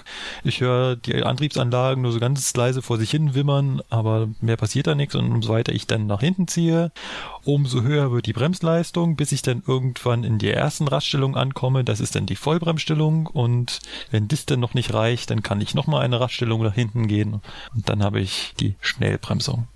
Habe ich mich da richtig erinnert? Ja. Das ist richtig, ja. Das nach fast zwei Jahren S-Bahn nicht fahren. Respekt. Es hat sich halt doch irgendwie auch eingeprägt, dieser Hebel. Naja, du hast, das ist ja kein Unterschied zu dem 440, also. Naja, die Stellung, doch, diese zweite, also die Vollbremse okay, und dann die okay. Schnellbremsstellung ist schon ein bisschen. Genau, das ist nämlich das, also die ersten Male 440 fahren waren dann schon ein bisschen anders, weil erstens, wie am Anfang erwähnt, das ist etwas anders als bei einem Regio-Zug. Bei anderen Zügen muss man nämlich, wenn ich beschleunigen will, den Stick erst nach unten drücken und dann nach vorne, so quasi als äh, Kinderschutz. Jein, also ich würde jetzt nicht so weit gehen und sagen, bei anderen Regiozügen, also es liegt ja an dem Hersteller oder generell halt an dem Fahrbremsschalter. 642 hat auch das Modell oder der Flirt hat ja auch das Modell. Also im Prinzip und haben alle anderen das, oder?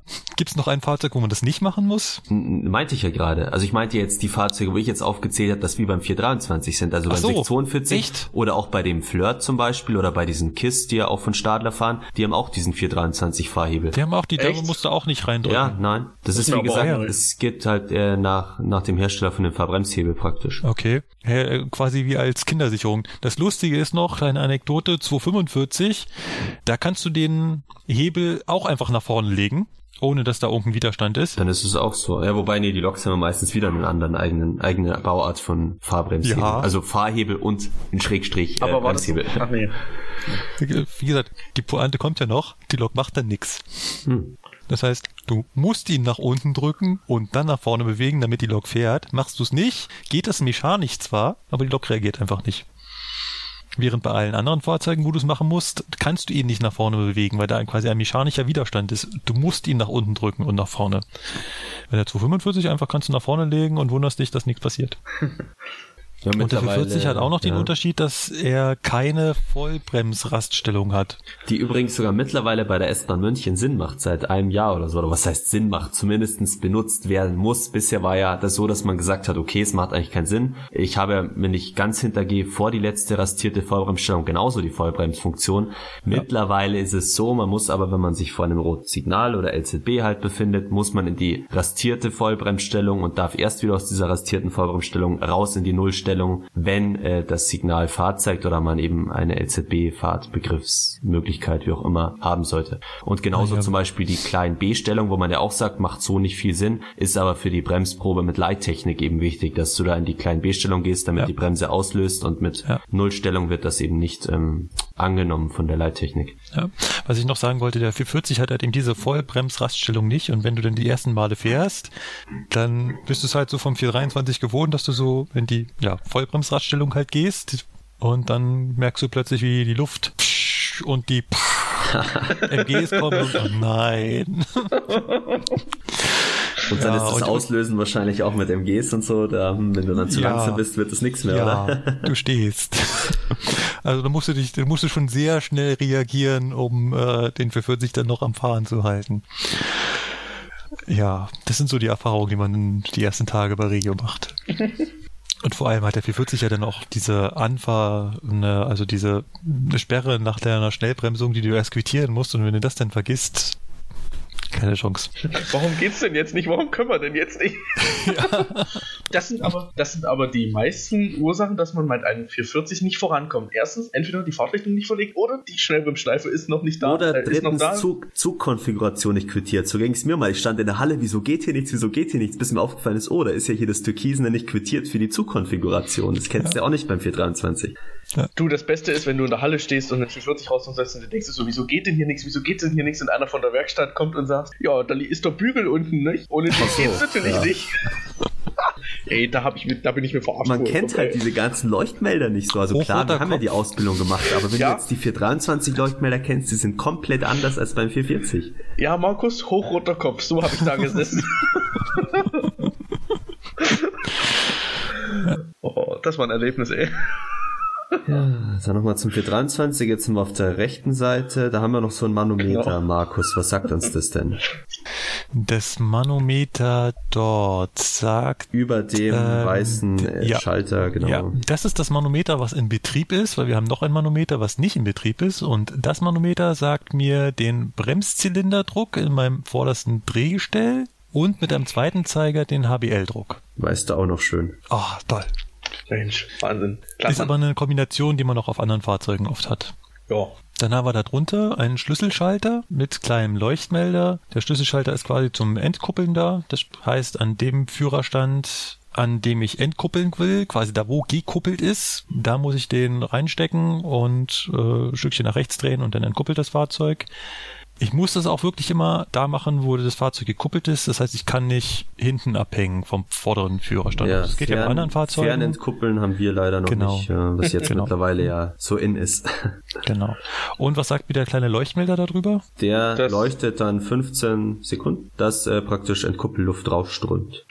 Dann haben wir drunter so ein, so ein Rädchen. Kann man damit irgendwas einstellen oder was ist denn das? Das sieht so aus, als könnte man irgendwas dimmen, vielleicht eine Lampe oder so. Also das mit dem Rätselstellen, das üben wir nochmal. Auch dieses Rädchen gibt's auf ganz vielen Führerständen. Ja. Wenn ich mich recht erinnere, kann ich damit die Helligkeit meiner Farb Buchfahrplanleuchte einstellen. genau. Mensch, und rechts daneben, rechts daneben dann der Taster, um diese eben zu aktivieren und äh, auszuschalten. Ja. Dann haben wir da ganz groß das Ebola. Ich glaube, darüber wollen wir kein Wort drüber verlieren. das ist halt unser elektronischer Fahrplan. Rechts neben dieser Buchfahrplan leuchtet zum Ein- und Ausschalten ist eben noch so ein Störfahrtaste, der ist dann im, im Störfall dazu gedacht, die Strecke noch räumen zu können in bestimmten Fällen. Genau. Braucht man im Regelbetrieb nicht, habe ich auch in sechs Jahren, wenn man die Ausbildungszeit dazu nimmt, S-Bahn München äh, noch nie bedienen müssen. auch nicht. Nicht mal in Ja. Steinhausen, oder? Doch einmal in Steinhausen. Aber ich glaube, das wäre auch anders gegangen. Gut, Ja. dann haben wir da noch die Leuchtmelder und den Schalter für die NBÜ, für die Notbremsüberbrückung.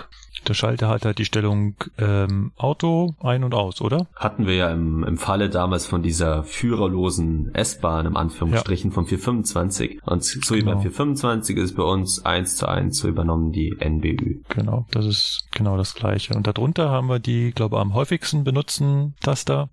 Tür links freigeben, Tür rechts freigeben und Türen schließen. Mhm. Und da sind je nach Einsatzgebiet teilweise dann noch oben Taster für zentral öffnen links, zentral öffnen rechts. Genau. Soll dann irgendwann mal so sein, dass man alle Türen als Lokführer gleichzeitig aufmachen kann, also man nicht praktisch warten muss. Manche Fahrgäste wissen ja nicht genau, wie fest muss man auf den Türtaster drücken, dann dauert es mal ein paar Sekunden, bis da mal ein Fahrgast die Tür aufbringt. Und so kann man als Lokführer dann als Service den Kunden die Türen schön öffnen, sobald man steht. Schauen wir mal, wann das kommt. Übrigens öffnen und schließen immer mit derselben Taste. Ja, genau. Und wie es auch umgesetzt wird, von wegen, wenn man halt äh, gerade im Sommer vielleicht an einem Außenbahnhof länger steht und ja, Ja. das vielleicht nur in den Schauen. Tunnelbahnhöfen dann eingesetzt werden darf, wie auch immer. Es wird sich noch zeigen. Dann haben wir rechts dieses Feld aus 3x3 Tasten. Die Beschallungsanlage, ja, da kann man alles Mögliche beschallen für unser Mikrofon.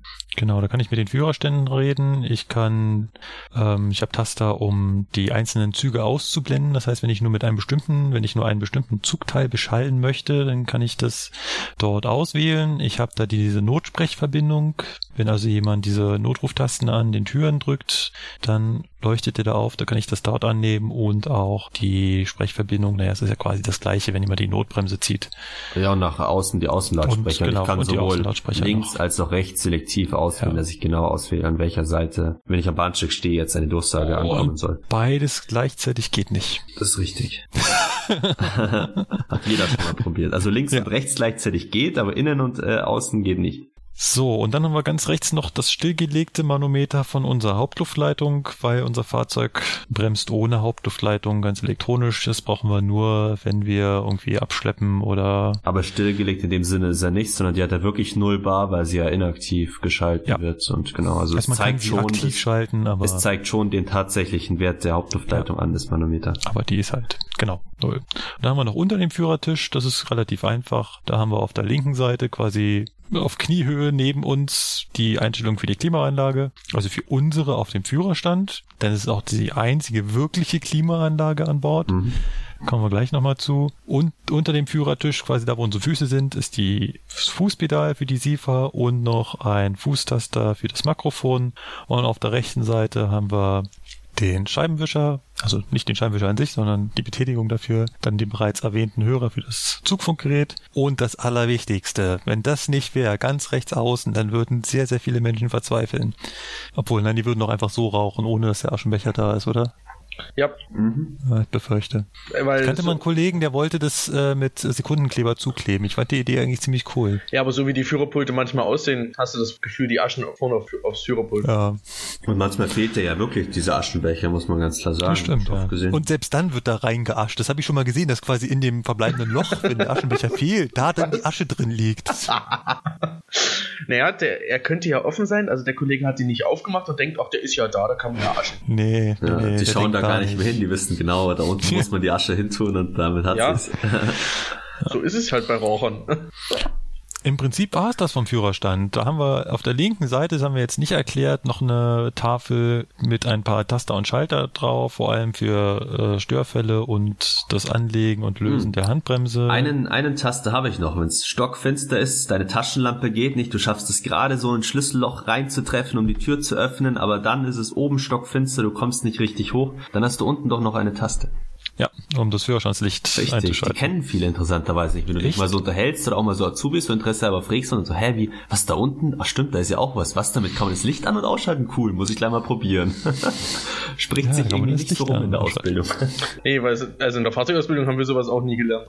Ja das stelle ich immer wieder fest, dass man diese Komfortfunktion, die ein Fahrzeug bietet, in den Fahrzeugausbildungen an sich nicht lernt. Du lernst, du, du machst keinen Kurs, wie stelle ich den Sitz am besten ein, welche Stellung hat der Scheibenwischer, was kann ich in der Klimaanlage alles konfigurieren. Nein, das, das kommt nicht vor. Mhm. Das musst du dir selbst erarbeiten. Ja. Ich habe zum Beispiel eine ganze Weile gebraucht, um rauszufinden, dass ich bei der 245 auch das Intervall des Scheibenwischers verstellen kann nicht so offensichtlich mit Drehrad oder hier schneller, langsamer. Nein, dann muss man äh, eine Sekunde kurz auf Aus und dann wieder auf die Stellung davor oder eine Sekunde kurz auf Dauerbetrieb und dann wieder zurück. Dann macht man das schneller oder langsamer. Ganz kurios, aber wie gesagt, sowas kommt in der Fahrzeugausbildung nicht vor. Ist halt nicht ganz so wichtig. Sowas ist dann Learning by Doing, ganz einfach. Ja, das ist wirklich Learning by Doing. Ist halt wie mit einem privaten Auto auch, kennt ja jeder, wenn man sich ein neues Auto ja, kauft ja, oder ja. vielleicht einen Leihwagen Oder. Mietwagen, Mietwagen ist das Schönste. oh, das ist wenn ja cool. Wenn du plötzlich in den Regen kommst, wie geht denn hier der Scheibenwischer an? Ja. Wollen wir uns das Fahrzeug mal von außen ansehen? Das ist ja das, was unsere äh, Hörer vielleicht dann doch eher sehen. Da gibt es ja auch so ein paar Bauteile, die man von, von außen erkennt. Äh, cooles Bild vom 423 außen suchen. Äh, kann man eingeben ET 423 von oben? Gucken, ob da was kommt. Ja, dann machen wir es halt von unten, da sieht man ja auch was. Wenn wir mal ganz vorne beim Führerstand anfangen, was sehen wir denn da ganz, ganz, ganz, ganz vorne? Das Makrofon, oder? Yep. Ich habe noch kein ordentliches Bild gefunden, aber ich glaube, da ist irgendwo das Mikrofon, ja. Genau. Ach, du kennst das Ding auch in- und auswendig. Eigentlich schon, gell? So, hinter dem Mikrofon kommt die bereits erwähnte Führerstandsklimaanlage. Es ist so ein länglicher Kasten. Hinter, dem, hinter der Führerstandsklimaanlage kommt der Ausgleichsbehälter für das Trafoöl. Und das erkennt man ganz gut, weil da ist daneben doch so ein kleines gläsernes Röhrchen quasi mit Granulat drin. Wisst ihr, was ich meine? Mhm. Ja. Was auch Orange. unterschiedlich gefärbt sein kann. Habe ich, also solange ich die Ausbildung noch nicht hatte, mich ewig gefragt, was das für, was das sein soll. Aber es ist doch immer so, so weiß, orange, rot oder so. so es ist entweder weiß oder orange oder irgendwas ja, dazwischen. Ja. ja. Weißt du, was es ist? Ja, das ist das Granulat für diese Lufttrocknungsanlage.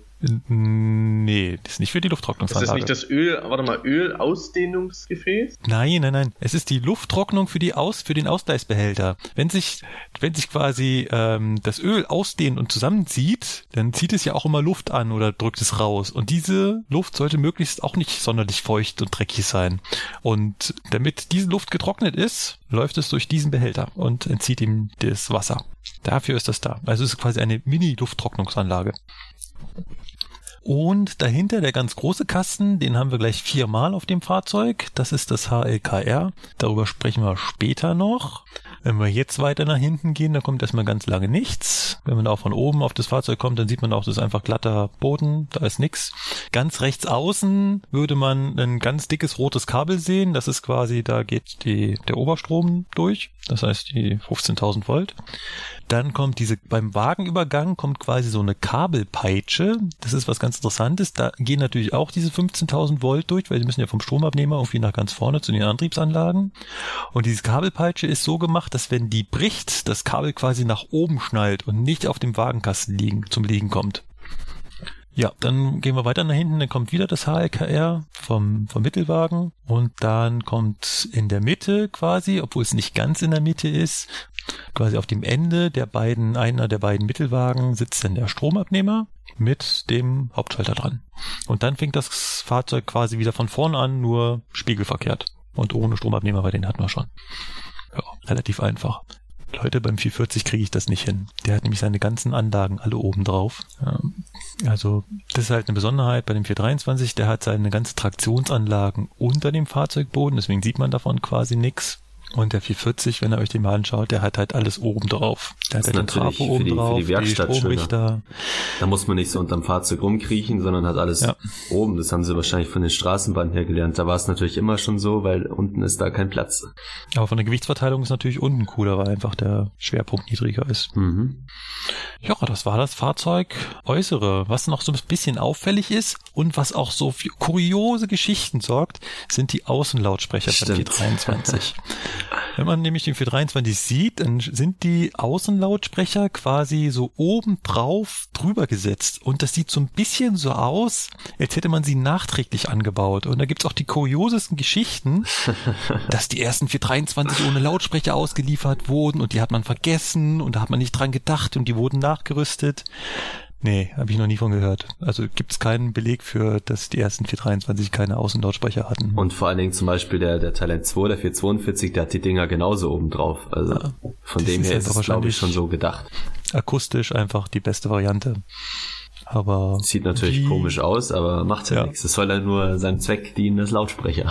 Ja. Dann schauen wir uns ein paar technische Details an. Wenn ich das Fahrzeug hier schon sehe, dann kann ich auch gleich mal sagen, wie lang es ist. Es ist nämlich 67,4 Meter lang. Das heißt genau von Shaku zu Shaku.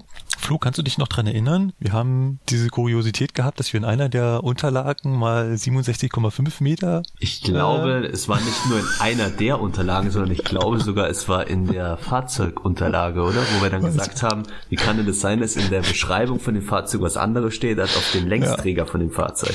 Ja, das ist ähm, ähm, da das dehnt sich aus was... bei Wärme. Ja. das dehnt sich aus bei Wärme, ey. Um 10 Zentimeter. Oder das, beim das, Beschleunigen ähm, vielleicht zieht es sich so ein bisschen auseinander. Das, das Witzigste heißt, ist, ihr, solltet, ihr solltet mal im TF-Portal gucken. Da stehen nämlich 67,5 Meter drin. Ja, das haben die dann aus der Fahrzeugrichtlinie übernommen. Das ist äh, eine eigenartige Sache. Also es ist 67,4 Meter lang. Also sage ich jetzt, ohne es nachgemessen zu haben. Nachmessen wäre mal gut. Ja, es so wäre vielleicht, es, es wär vielleicht besser, wenn wir das mal machen würden. ja. ja, kommt noch raus, das ist viel zu lang, es hat gar keine Zulassung, es ist viel zu groß. Die Haartafel passen gar nicht, es sind über 70 Meter wahrscheinlich. Ja. Müssen wir jetzt noch bis genau. 240 Meter Tafel im Kurzzug. Ja.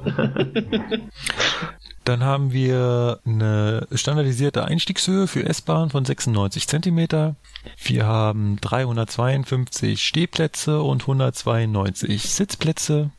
Die sind vor allem in dieser Vierer-Konfiguration. Das heißt immer diese Viererplätze, wie heißen das? Hat das so ein, hat das Sitzkonzept irgendeinen Namen? Nö, Viererplätze. Viererplätze? Also wenn es so ein Reinding, dann nennt man das so Clubbestuhlung, so kenne ich das von den Bussen, da wenn hinten welche quer sind und gleichzeitig eben ja. eher so konferenzmäßig. Aber wenn es vier zueinander sind, dann kann ich es doch nicht sagen. So, dann haben wir natürlich noch unser Mehrzweckabteil vorne und hinten. Da sind quasi Klappsitze, wo man sich gegenüber sitzt. Und diese kuriosen Gurte, wo ich auch früher keine Ahnung hatte, was das soll, die oft auch so ausgeleiert sind, dass man sie eh nicht ja, hernehmen kann. Also, wenn sie funktionieren, sind sie gut, um Fahrräder und so festzumachen, aber meistens sind sie schon so ausgeleiert, weil die Leute halt, das heißt vor allem die Leute, vor allem die Kiddies mit rumspielen, dass wir alles Mögliche benutzen. Unser Zug hat ganz viele unterschiedliche Gewichte. Das ist etwas kurios. Auch in jeder Unterlage in Wikipedia stehen eins unterschiedliche Gewichte. Ja, allein schon das Leergewicht steht unterschiedlich drin. Also ich würde behaupten, der wiegt 106 Tonnen leer. Ich glaube aber 105 steht auch dran, oder? Ich glaube, es sind 106. Aber Ich hätte auch immer, wenn mich mal wer fragt, sage ich immer 105. Ja. Dann steht in Wikipedia ein Gesamtgewicht von 119,4 Tonnen, was ich auch überhaupt nicht nachvollziehen kann, zumindest in keiner offiziellen Unterlage. In der offiziellen Unterlage gibt es ein Dienstgewicht, das sind 129 Tonnen. Das Dienstgewicht ist quasi das Eigengewicht plus die Flüssigkeitsvorräte plus das Personalgewicht, ganz wichtig. Und Plus Fahrgast. einen pauschalen Gewichtszuschlag für die Fahrgäste von 6 Tonnen pro Wagen. Spielt ihr jetzt auf mich an oder was mit dem Personalgewicht? Durchschnittslokführergewicht. Ich glaube, da ist genug Puffer für dich drin, Philipp. Ey, wart's mal ab, bis wir uns wieder sehen, ey. Und dann gibt es noch ein Höchstgewicht von 145 Tonnen und selbst da kommst du nicht drüber, Philipp. danke, danke. Wenigstens, wenigstens etwas, ja. Also das, aber so viel Schleim musst du jetzt auch nicht. Ne? Also du hast es schon verkackt, Markus. So viel Schleim. Nee. Und die 145 Tonnen sind dann das Eigengewicht plus die Vorräte plus ein überbesetzt Gewicht. Da nimmt Wenn man also quasi an, 100% besetzt gerade, oder? Genau mal irgendwie ein Standardgewicht von 65 Kilo pro Person oder sowas. 75 nehmen sie. Oder 75, was auch immer. Und dann sperrt sich der Zug oder was? Das ist ja auch mal so eine Sache, die man hört. Angeblich wäre das Gibt's früher mal nein. so gewesen und inzwischen Nein. ist es eben nicht Nein, mehr so. Gibt's nicht. Aber ob das früher mal so war, kann Ob ich es ganz genau. früher bei der ersten Softwareversion oder so war, kann ich natürlich nicht sagen, aber aktuell Gab es gibt's doch mal wieder nicht. so einen Fall. Was war das? War das so eine Werdenfestbahn oder irgend sowas, wo doch irgendwo Äh, gestrandet ist und dann die Leute nee. aussteigen mussten? Meridianengrafik Meridian was? Ah ja. Also es gibt wohl doch Baureihen, noch Baureihen, wieder Baureihen, wegen EBA-Bestimmungen Baureihen, wie auch Ja. immer, wo das äh, wirklich dann sperrt, wenn zu viele Leute im Zug sind. Ich glaube, der S-Bahn hat auch so sowas, aber die S-Bahn hat es nicht. Da können so viele rein, wie physikalisch reinpassen. Was auch manchmal wirklich noch. der Fall ist, wenn gerade Chaos ist, eine Störung aufgehoben wird, dann schaut man hinter und denkt sich, habe ich schön hier vorne. Ja.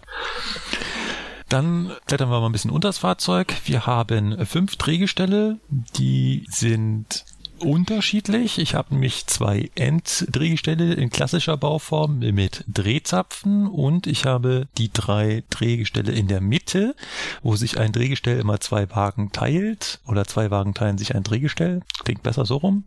Und diese nennt man Jakobs Drehgestelle, weil das halt etwas ganz Besonderes ist, dass genau die Wagenenden quasi auf den Drehgestellen liegen und da ist auch kein Drehzapfen mehr dran, sondern einfach nur ja quasi eine Stange. Ein Längslenker heißt er, glaube ich, diese Stange. Da muss man dann noch unterscheiden, dass unser mittelstes Drehgestell von den fünfen quasi nur die Funktion hat, dass es das Gewicht trägt. Da ist nämlich kein Motor drin und keine Bremse. Das ist ein sogenanntes Laufdrehgestell, was den großen Vorteil hat dieses Fahrzeugs. Das wird auch die meisten Lokführer bestätigen können. Ich habe an diesem Drehgestell den Geschwindigkeitsmesser und der wird weder durch Gleiten noch durch Schleudern beeinflusst, weil ein Drehgestell, was weder bremst noch angetrieben ist, kann nicht gleiten und nicht schleudern. Das heißt, die Geschwindigkeit, die das Fahrzeug anzeigt, die fährt es auch. Mit der kleinen Kuriosität, dass an diesem Drehgestell öfter mal Flachstellen sind. Was eigentlich physikalisch irgendwie unlogisch ist, weil, wie gesagt, es kann nicht bremsen und es kann nicht beschleunigen. Ist ja warum sollte einiges es so. Flachstellen haben. Drehstrom sowieso und dem, ja, Schleudern. Hatten wir, glaube ich, schon öfter mal angemerkt hier in den Podcast-Folgen. Ja. Aber ist halt so, wir kennen nun mal die Praxis. Genau. Leistung hat das Fahrzeug 2350 Kilowattstunden. Das sind umgerechnet in PS 3195 PS. Musste ich mir auch schon mal ausrechnen. Das wird man immer gerne von Leuten gefragt. Ja, wie viel PS hat denn so dein Zug, den du fährst? Und dann, ja, ich weiß es nur in KW, da muss ich mal umrechnen. es sind 3195, ja. Genau, Pro, pro 3195. Zug muss sprich, man ja noch sagen. Oft Genau. fahren wir ja Vollzug, manchmal sogar Langzug. dann quasi mal drei, dann hast du über 9000 PS. Ja, fast Dann kommt der 10.000. Werbespot schon fast hin, oder? Mit dem viel? ICE mit dem 10.000? Ja. Chef von der, Auch. Ja. Und Fahrgäste überbieten wir sowieso mit dem ICE. Also hier, ne? Kann Das ja jeder mal dreimal 352 plus dreimal 192 rechnen und dann kann so ein ICE da mal ankommen mit seinen paar Fahrgästen. Schön, dass du immer noch wir sagst, Markus. Du fühlst dich immer noch als S-Bahner, ich merk schon. Ja, Markus, du kannst doch wieder zurückkommen, ne? Also für sechs Monate ausgeliehen. hör bloß auf, du. Bleiben wir beim 423. Schade, schade. Wie gesagt, 2350 kW kommen aus acht Motoren, die in den Drehgestell hängen, sprich unsere Enddrehgestelle haben zwei Motoren und die zwei Mitteldrehgestelle haben auch jeweils zwei Motoren. Das macht acht Stück. Jeder dieser acht Motoren hat 294 kW und sie sind in der besonderen Bauart des Tatzlagers ausgelegt. Und Tatzlager heißt Florian? Tatzlager, ähm, ja, so, so quer, wie so, wie so Tatzen von der Katze, dass die sich halt festhalten, oder? Ja, ja, genau. Das, das, Also der Motor liegt quasi ähm, auf der einen, der, der Motor ist quasi nur auf der einen Seite festgeschraubt und auf der anderen Seite liegt er auf der Ta auf der Tatze, liegt er auf der Achse auf. Ja, ist so, so, das so ist quasi- schräg reinmontiert. Ja. Genau, ist es quasi wie so eine Tatze. Ist auch mal Das heißt, interessant, das- sowas zu, zu sehen in Schenhausen, wenn sie manchmal da den hochheben oder die, die Drehgestelle austauschen, dann siehst du da, wie der, der Antrieb da drin liegt. Ja. Schon mal interessant. Diese 3195 PS schaffen es, unsere 129 Tonnen mit einem Meter pro Quadratsekunde zu beschleunigen. Also in jeder Sekunde wird bei voller Beschleunigung das Fahrzeug um ein Meter pro Sekunde schneller. Bis, bis ungefähr wie viel eigentlich? 50, 60? Irgendwann nimmt er ja dann ab von der Leistung. Gell? Irgendwann der, regelt er dann zurück, Ja. weil er dann mit der Leistung nicht mehr hinterherkommt, ja. Also es muss irgendwie bei 60 oder sowas sein, weiß ich nicht genau. Wir haben eine Anfahrtzugkraft von 145 Kilonewton. Sprich, wenn ich eine, wenn ich mich vor den Zug stellen würde und eine, nee, andersrum. Ich stelle mich hinter den Zug, sowieso eine bessere Idee, und mache so ein Federmesser, wie man das aus dem Physikunterricht kennt, kennt, hinten ran und lässt den Zug losfahren, dann würde der Federmesser 145 Kilonewton anzeigen. Mhm. So rein theoretisch kann man sich das vorstellen. ja, sehr theoretisch. und bitte Genau, nicht nachmachen, sonst haben wir Personen im Gleisbereich. Also nur theoretisch. genau. Ja. Und vor allem jeglicher Federmesser aus dem Physikunterricht wird wohl nicht reichen. ähm, beschleunigen tun wir bis 140 km/h. Bis dahin sollten wir abgeschaltet haben. Das Fahrzeug fährt auch schneller. Ab 145 kommt die PZB und bremst dich wieder runter. Dann haben wir vorhin gesagt, haben wir oben diese Kästen drauf, die HLKRs. Das ist was mh, relativ Besonderes. Das gibt's auch bei anderen Fahrzeugen nicht immer so. Was heißt HLKR? Das ist eine Abkürzung für Heizen, Lüften, Kühlen, Rückkühlen. Das machen die alles mit einmal, alles in einem Kasten. Also heizen kann man sich relativ einfach vorstellen. Die heizen quasi den Innenraum. Da ist ein großer Lüfter drin, Zuluft, der Frischluft in den äh, Wageninnenraum pumpt und der wird halt mit Heizspiralen aufgewärmt. Lüften, das ist genau das, was wir gerade gesagt haben. Der zieht halt Luft, Frischluft an, Kühlen kann der auch. Es ist wie gesagt keine richtige Klimaanlage, weil das System keinen Umluftbetrieb kennt und quasi seine eigene kühle Luft immer weiter runterkühlen kann, sondern das Einzige, was der macht, ist quasi die frische Luft um maximal 5 Grad herunterzukühlen, um sie dann in den Wageninnenraum zu pusten. Das heißt, man hat immer maximal eine leichte Klimatisierung, sprich sind draußen 36 Grad, sind drin 31 Grad im besten Fall. Leider sind die HLKRs, ich finde, nicht so wirklich für die maximale Personenanzahl, die da reinpasst, ausgelegt. Also wer mal im Berufsverkehr unterwegs ist, das wird sehr, sehr, sehr schnell stickig da drin. Und auch so dieses Phänomen, wenn im Sommer kennt man das, gerade in den Abendstunden, wenn es dann anfängt draußen abzukühlen oder es hat geregnet und kühlt sich ab, dann kühlt draußen die Luft ganz schnell ab, aber die Fahrzeuge sind immer noch schweineheiß, weil die es nicht schaffen, diese gesamte Innenluft da einfach mal schnell nach draußen zu pusten. Und da kommt dann auch ganz schnell dieses fehlende äh, Zwangsöffnen. Du kannst die Türen nicht offen halten, um zu sagen, jetzt machst, lüftest du mal durch. Die gehen ja äh, wieder sofort wieder zu. Schauen wir mal. Dann von der, von der HLKR bleibt noch das R übrig, das Rückkühlen. Mit Rückkühlen ist gemeint, dass es unsere Antriebsanlagen kühlt. Das heißt, unsere Motoren sind wassergekühlt und auch der Rest der Antriebsanlage, Stromrichter und Trafos. Da läuft also ein Wasserkreislauf durch und dieses Wasser wird durch die HLKRs zurückgekühlt. Man hatte quasi die Wärme, die man ihm zugefügt hat, zieht man wieder raus und das nennt man halt Rückkühlen. Und das ist halt lustigerweise in einem Gerät, führt dazu, und es wird in den Werbeprospekten auch immer wieder erwähnt, dass ich quasi mit der Abwärme der Antriebsanlage den Innenraum heize. Deswegen ist es besonders energiesparend. Und die Heizung ist schon ordentlich im Vergleich zur Klimaanlage ist es im Winter schon. Also die Jacke muss man meistens ausziehen, was ich eher nervig finde. Und dann geht man wieder raus, dann ist es wieder eiskalt. Aber ja, besser so als wie eine schlechte Heizleistung. Ja. Und kommt noch dazu, dass noch zusätzlich Heizgeräte im Wageninnenraum verbaut Und sind. genau, ja. Also ich meinte jetzt ja die, die Kombination aus beiden, dann was Ja. im Endeffekt ankommt. Ja. Ähm, was haben wir noch? Lufterzeugung haben wir auch. Wir haben einen Hauptluftpresser, der ist einer Bauart als Schrauben-Hauptluftpresser ausgelegt. Also da gibt's irgendwie die Variante mit den Kolben, wir haben die Variante mit dem Schrauben und einer Lufttrocknungsanlage.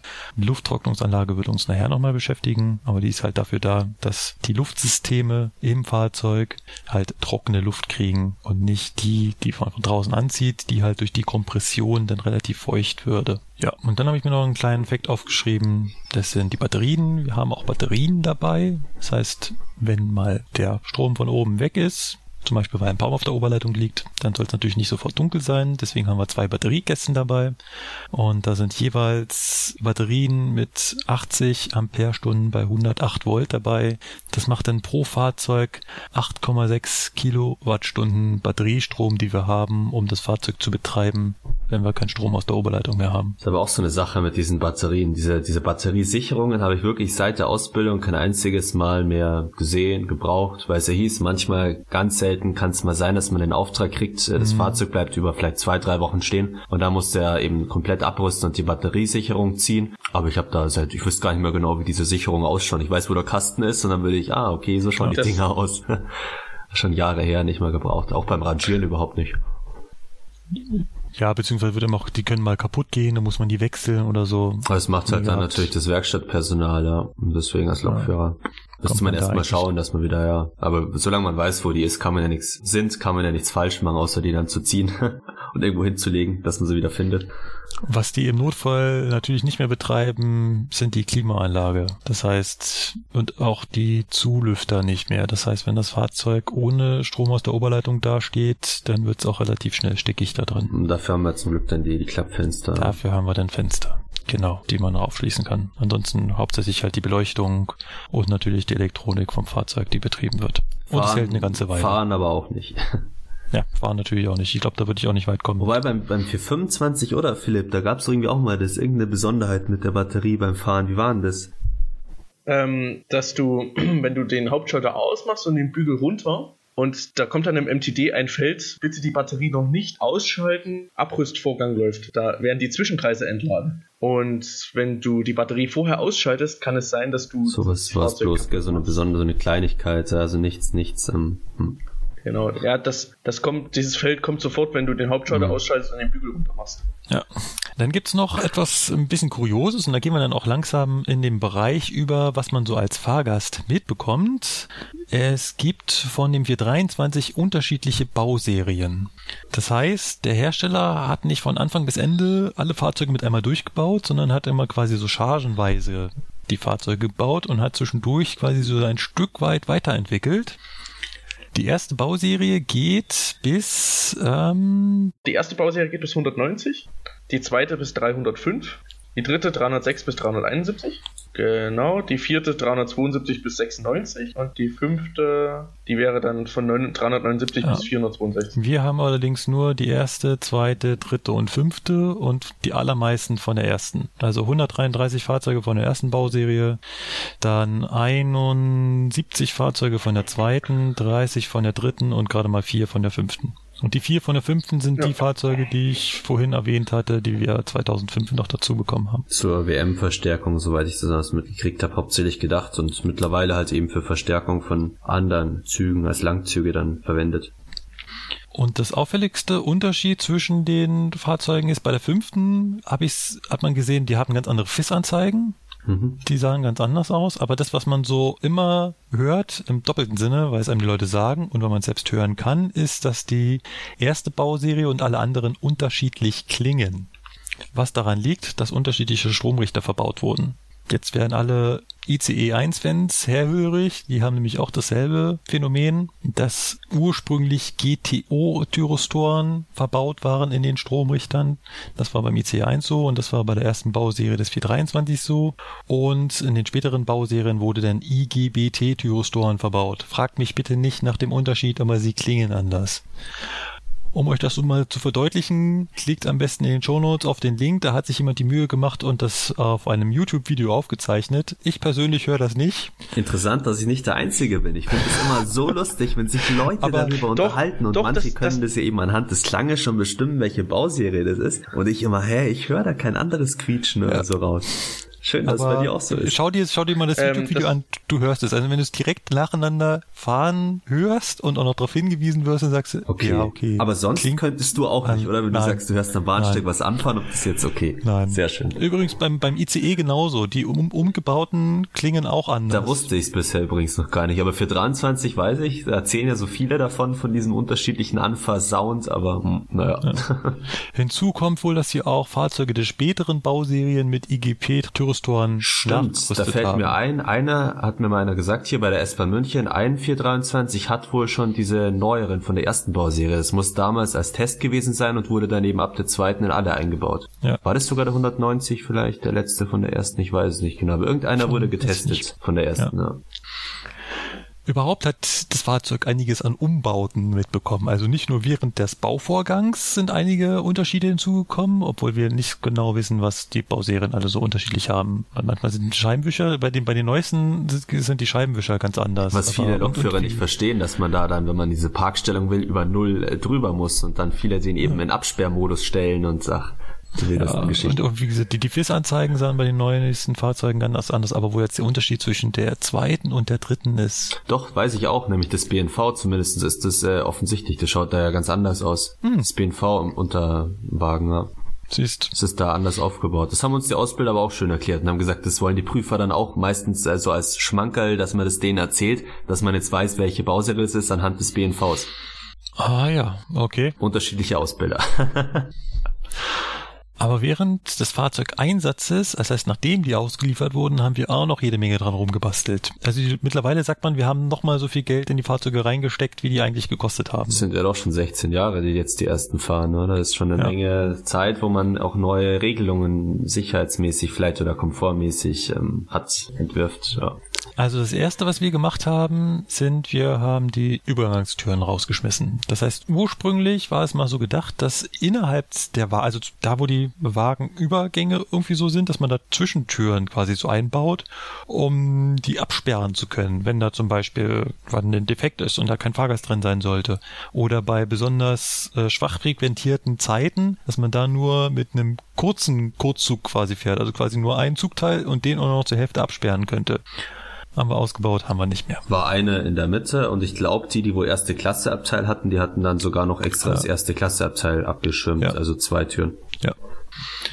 Genau, diese erste Klasse ähm, Absperrtür, die gibt's bei anderen äh, Verkehrsunternehmen, gibt's die noch. Aber wir haben in München ja keine erste Klasse, eine der Besonderheiten unserer Fahrzeuge. Bei uns sitzen alle in der ersten Klasse. Wir haben natürlich keine zweite Klasse. ja. Oh, jetzt aber. Ich sollte doch ins Marketing gehen. Ja. Dann ähm, gab es schon 2008 diverse Unfälle mit dem Fahrzeug. Und zwar haben sich die Leute an den Türen eingeklemmt. Typisch, oder? Das sind so diese, ich muss noch schnell den Zug erwischen, weil das ist der allerletzte. Nein, in zwei Minuten fährt kein anderer, das ist der allerletzte. Und jetzt muss ich die schließende Tür noch mit der Hand oder mit dem Schirm aufhalten. Blöd nur, dass bei den Türen früher keine Lichtschranken verbaut waren, beziehungsweise die verbauten Lichtschranken ganz, ganz, ganz unten waren. Wenn ihr euch das mal im 423 anseht, an, an, wenn ihr euch das mal im 423 anschaut, dann seht ihr an den Türen unten so ein Knubbel mit einer schwarzen Glasscheibe dran. Das sind die ursprünglichen Lichtschranken. Da drüber sieht man jetzt so lange Leisten, auch schwarz. Das sind die nachgerüsteten Lichtschranken, weil, wie gesagt, 2008 ist es zu mehreren Unfällen gekommen. In bis zu 27 nachweislichen Fällen lag es daran, dass die Lichtschranke nicht da war oder dass wir kein Lichtgitter hatten, sondern nur eine Lichtschranke. Und damals gab es eben auch diese Regel, wenn man eben nur auf Lichtschranke schließt, dass man als Lokführer dann auch nicht äh, rausschauen muss. Muss man jetzt zwar mit diesem ja, Serviceblick, aber wenn man natürlich nur drei, vier Türen vielleicht sieht von der vordersten Stelle aus, dann reicht es aus, dass man sagt, okay, man hat praktisch den Sichtbereich des Lokführers, hat man abgecheckt, dass da keine Fahrgäste mehr ein- oder aussteigen möchten, vor allen Dingen natürlich einsteigen am Bahnsteig und dann darf man die Türen schließen und sobald eben dieses äh, Türschließanzeige im Dauerlicht äh, übergeht, dass man weiß, die Türen sind geschlossen, darf man abfahren. Und äh, das war eben damals natürlich hauptsächlich das Problem, dass die Leute, wo sie praktisch eingeklemmt waren, der Lokführer dann trotzdem abfahren konnte, weil eben die Tür ist geschlossen angezeigt wurde. Er hatte nicht den Auftrag rausschauen zu müssen. Und dann kam es natürlich zu den Unfällen. Und da musste das EBA halt äh, reagieren. Ja, ähm, da gab's äh, sowieso kurios, da wurden wohl sogar Leute verklagt dafür, dass sie das Fahrzeug so zugelassen haben. Also die Staatsanwaltschaft hat Mitarbeiter des EBAs verklagt. Klingt ja interessant, aber auch klingt ähm, natürlich irgendwo, ja, dass man sagt, ich kann die na schon nachvollziehen, die Staatsanwaltschaft, weil normal ist das EBA ja sehr streng oder heutzutage kennt man es als sehr streng und äh, an solche Sachen müssen die natürlich dann auch denken bei der Zulassung. Wie funktioniert es, ja. wenn der Lokführer nicht rausschauen muss und man sich auf die Technik verlässt, die aber nicht äh, funktioniert oder nicht zu gut genug funktioniert. Ja, was es natürlich immer noch gibt, ist dieser Einklemmschutz. Den hatten die Türen immer noch und den haben sie auch immer noch. Das ist quasi, wenn die Tür versucht zuzugehen und sie stößt auf ein Hinder Hindernis, dass dann quasi ganz einfach der Motorstrom anfängt anzusteigen, wenn er gegen was drückt und er dann ab bestimmten Motorstromgröße sagt, oh, scheint nicht weiterzugehen, muss ich wieder aufgehen. Ja, aber es muss halt eben groß genug sein und so eine Hundeleine ja. oder so ein kleinerer Krückstock kann schon reichen, dass diese genau. Hinderniserkennung genau. da nicht äh, funktioniert. Genau. Was haben sie noch umgebaut, Flo? Äh, die LED-Zugsignale, genau. Da ist ja bei uns hier bei der S-Bahn München jahrelang zwei waren es, glaube ich, Testzüge rumgefahren. Einmal mit kaltweißen, einmal mit warmweißen LEDs oder gemischte waren es, glaube ich, weil damals waren weiße, reine weiße LEDs noch nicht so einfach zu haben. Und mittlerweile, ich glaube seit 2014 war es hier, haben sie angefangen, eben alle umzurüsten. Und ich weiß gar nicht, ja, Philipp, du siehst ja am meisten für 23. Gibt's noch welche oder wie viele ungefähr gibt's noch mit konventioneller Beleuchtung? Äh, viele. Schon noch? Echt? Okay. Also ich kenne eigentlich nur zwei. Äh, nein, nein, nein, Moment, wir reden, nein. Ich weiß, Philipp meint ah, die Fahrgastraumbeleuchtung. Ja, wir, sind bei den Zugsignalen, also praktisch Spitzensignal und Schlusssignal, die so, auf äh, LED umgerüstet äh, wurden seit 2014. Äh, Nein, ich glaube, da haben wir. Gell, also ich sehe da keinen auch. mehr mit, ähm, mit den alten. Also ich sehe da nur. Und ist auch ausversichert, hatten wir schon im Vorfeld uns mal unterhalten drüber, dass eben die äh, wirklich genau. ähm, zuverlässig funktionieren. Und vor allen Dingen, wenn da vielleicht zwei, drei von den LEDs ausfallen, ist es immer noch hell genug im Vergleich zu vorher. Da war die Birne hinüber und dann ist gleich das ganze Licht an der Stelle ausgefallen. Also ich hatte es mal, das war keine Spitze, das war das Schlusssignal und da hat, das ist ja so ein runder Kreis, da hat oben ein, so, ein, so ein rechteckiges Viertel hat da gefehlt. Okay, habe ich auch noch nicht gesehen. Aber war immer noch ein Schluss, oder? Hat rot geleuchtet. Klar, klar, hat, hat geleuchtet. Die andere Seite hat auch geleuchtet. Also, aber da hat halt nur so eine kleine rechteckige ja. Ecke gefehlt. Aber ist, glaube ich, auch noch nicht überwacht, oder? Dass man das im MTD angezeigt kriegt. Braucht es auch nee, noch ein das Service, du nicht ein Update, wenn es möglich ist. Ja. Ja. Okay. Was der Philipp allerdings meinte, was wir in der Vorbereitung ganz vergessen haben, ist, dass wir Fahrzeuge haben, bei denen die Innenbeleuchtung umgerüstet wurde. Ja, diese Retrofits. Siehst du mal, ja. die praktisch äh, die Form nachahmen von den klassischen Leuchtstoffröhren, aber eigentlich keine Leuchtstoffröhren sind, nicht diese klassischen Edelgasstoffdinger, sondern halt eben LEDs da drin dahinter stecken und das sieht man schon deutlich, weil die S-Bahn München hat keine warmweißen, sondern die hat halt so kaltweiße, diese klassischen bläulichen LEDs, weißbläulichen verwendet und da merkt man dann innen schon deutlichen Unterschied, wenn man in so einem drin ist. Wenn man sich ein bisschen für Beleuchtung interessiert, fällt's auf. Ich finde halt vor allem diese LED-Leuchten, die flackern so ganz leicht.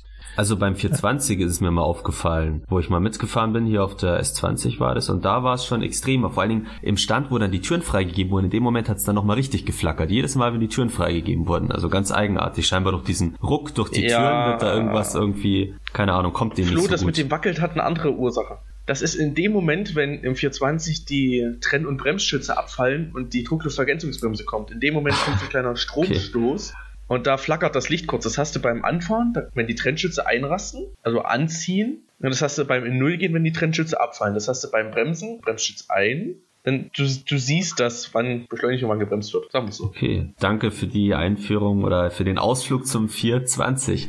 Was haben wir noch? Was auch neu ist, also es gab ja immer schon oben wieder eine LED, es geht heute um nichts anderes als LEDs, ist ja auch eine LED, die praktisch blinkt, wenn die Türen schließen, so in einem roten Ton und gleichzeitig gibt es ja eben so ein Piepsen und das war vorher nur beim Zwangsschließen. Das heißt, wenn die Tür ganz normal mit Lichtschranke zugegangen ist, was sie dann macht nach drei, vier Sekunden, wenn kein Mensch kein Hindernis erkannt wird, dann ist die Tür einfach so zugegangen. Wenn du jetzt praktisch ähm, taub bist, kein, kein Gehör hast, hast du gar keine Möglichkeit gehabt festzustellen, dass gerade die Tür schließt und dadurch wurden natürlich solche Unfälle auch stark begünstigt. Und das hat man auch abgeändert, dass jetzt einfach jedes Mal, wenn die Tür schließt, immer ein Ton kommt und gleichzeitig auch die äh, Leuchte oben leuchtet. Aber andersrum wieder negativ, ich kann jetzt Zwangsschließen durch normales Schließen nicht mehr unterscheiden. Genau. Das heißt, wenn der Lokführer jetzt wirklich los will, kriegt der Fahrgast das nicht mit, weil es ist immer noch dasselbe Piepen, wie wenn die Tür einfach automatisch schließt, auch wenn der Zug noch eine halbe Stunde da steht. Übrigens im Gegensatz zum 440, da finde ich, haben sie es ganz intelligent gelöst, wenn du da ähm, die Türfreigabe zurücknimmst, sprich losfahren willst, dann geht das Piepen in ein Dauerpiepen über, wenn du Lichtschranke unterbrichst. Stimmt, das haben wir in der Ausbildung auch damals durchgespielt, ja. Schon gar nicht, ist schon ein deutlicher Fortschritt. Dann noch eine ganz große Änderung. 2010, äh, nee, andersrum, 2003 ist es schon passiert. Das heißt schon drei Jahre nach der Einführung der Fahrzeuge, dass man festgestellt hat, dass bei schlechten Schienenverhältnissen der 423 zu sehr ins Rutschen kommt und man Bremswegüberschreitungen hat. Es sind also einige über den Bahnsteig drüber hinausgeschossen und einige auch über Signale hinausgeschossen und deswegen gab es da Einschränkungen vom Eber danach. 2007 hat das Eber verfügt, dass die Bremshundertstel runtergesetzt wurden in den Herbstmonaten auf 110 und man dann nur noch mit mittlerer Zugart fahren durfte und dementsprechend langsamer. Und deswegen hat man beim 423 äh, Sandungsanlagen nachgerüstet, die ja normalerweise nur an der ersten Achse jeweils in Fahrtrichtung sind, das heißt ganz vorne, danach nicht mehr. Und jetzt hat man dafür gesorgt, dass die quasi auch an den beiden mittleren, gebremsten und angetriebenen Drehgestellen jeweils vorne und hinten eine zusätzliche Sandungsanlage dran ist.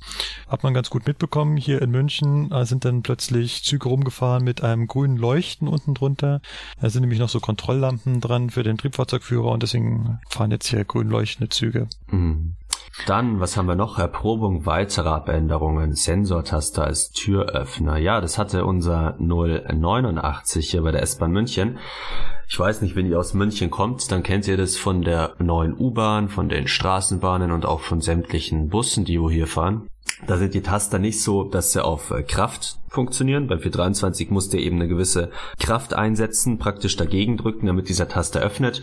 Und diese Sensortaster sind halt eben so, dass die praktisch wie ein Touchscreen halt einfach auf Fingerabdruck reagieren. Da reicht's, wenn du deinen Finger nimmst. Funktioniert sogar mit Handschuh laut Hersteller, haben wir nicht ausprobiert, aber soll gehen, dass der dann eben auch äh, reagiert und die Tür öffnet. Wurden aber mittlerweile, schon seit ein paar Monaten wurde mir damals gemeldet, alle abgebaut von dem 089, haben jetzt letztens auch wieder gefahren und ist wirklich so. Warum, wieso, keine Ahnung. Eigentlich sollten wir mal nachfragen. Und dann hatten wir es Azubis damals ja auch das als Projekt damals uns ähm, ja, überlegt und wurde auch zum Glück dann was draus als Test.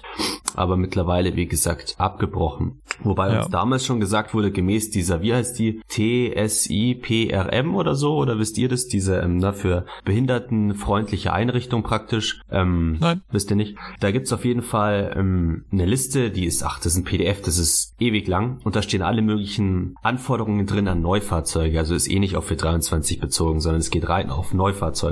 Und da steht unter anderem auch drin, was Türtaste angeht, dass diese eine Rückmeldung geben müssen. Und da war eben auch nicht so genau klar, ob diese Rückmeldung als Piepston reicht, weil diese Sensortaster, die wir bei der S-Bahn äh, verwendet hatten, die hatten kurz gepiepst, oder ob es mhm. wirklich sein muss, dass du eben so reindrücken musst oder so irgendwie als Taster, dass du halt eben merkst, okay, der Taster hat reagiert. Und keine Ahnung, das war auch noch so ein bisschen Streitfall. Aber gerade diese Taster, das ist ja bei der Bahn. Also ich habe neulich erst wieder, es war nicht 423, sondern Dosto, aber die haben ja die quasi dieselben Türdrücker wie die S-Bahn. Und da stand halt die Frau drauf und hat ihre Hand drauf gehalten und wollte jetzt, dass die Tür aufgeht. Hm. Und ich stand so neben ihr und sagte, sie müssen schon drücken. Ja. Und dann hielt sie ihre Hand noch länger drauf. Also ich habe kein Drücken gesehen. Ja, die ja. Tür ging nicht auf. Sie müssen wirklich rauf drücken, so mit Kraft gegendrücken. In der heutigen iPhone-Generation, die wollen alle die Tür aufwischen wahrscheinlich. Und deswegen, deswegen sind so Sensortaster äh, ganz gut, ja. Aber was die eben, also solche Taster wie eben diese DOS doch haben, da haben sie auch gleich gesagt damals zu uns, die sind nicht mehr genehmigt bei Neufahrzeugen. Also nicht gemäß, gemäß dieser TSI, PRM, irgendwas, aber ähm, so Taster wie die Bob hat es zum Beispiel. Bei den Bob-Integralen ist es halt so, da hörst du auch so ein Klacken, weißt du, du musst halt richtig reindrücken und dieser Taster bewegt sich auch. Und dann lässt du wieder ja, los und dann ja. klackt dieser Taster wieder ja. raus. Und das ist halt Stimmt. halt diese Variante, wie es wohl am besten wäre, laut Bahn. Naja.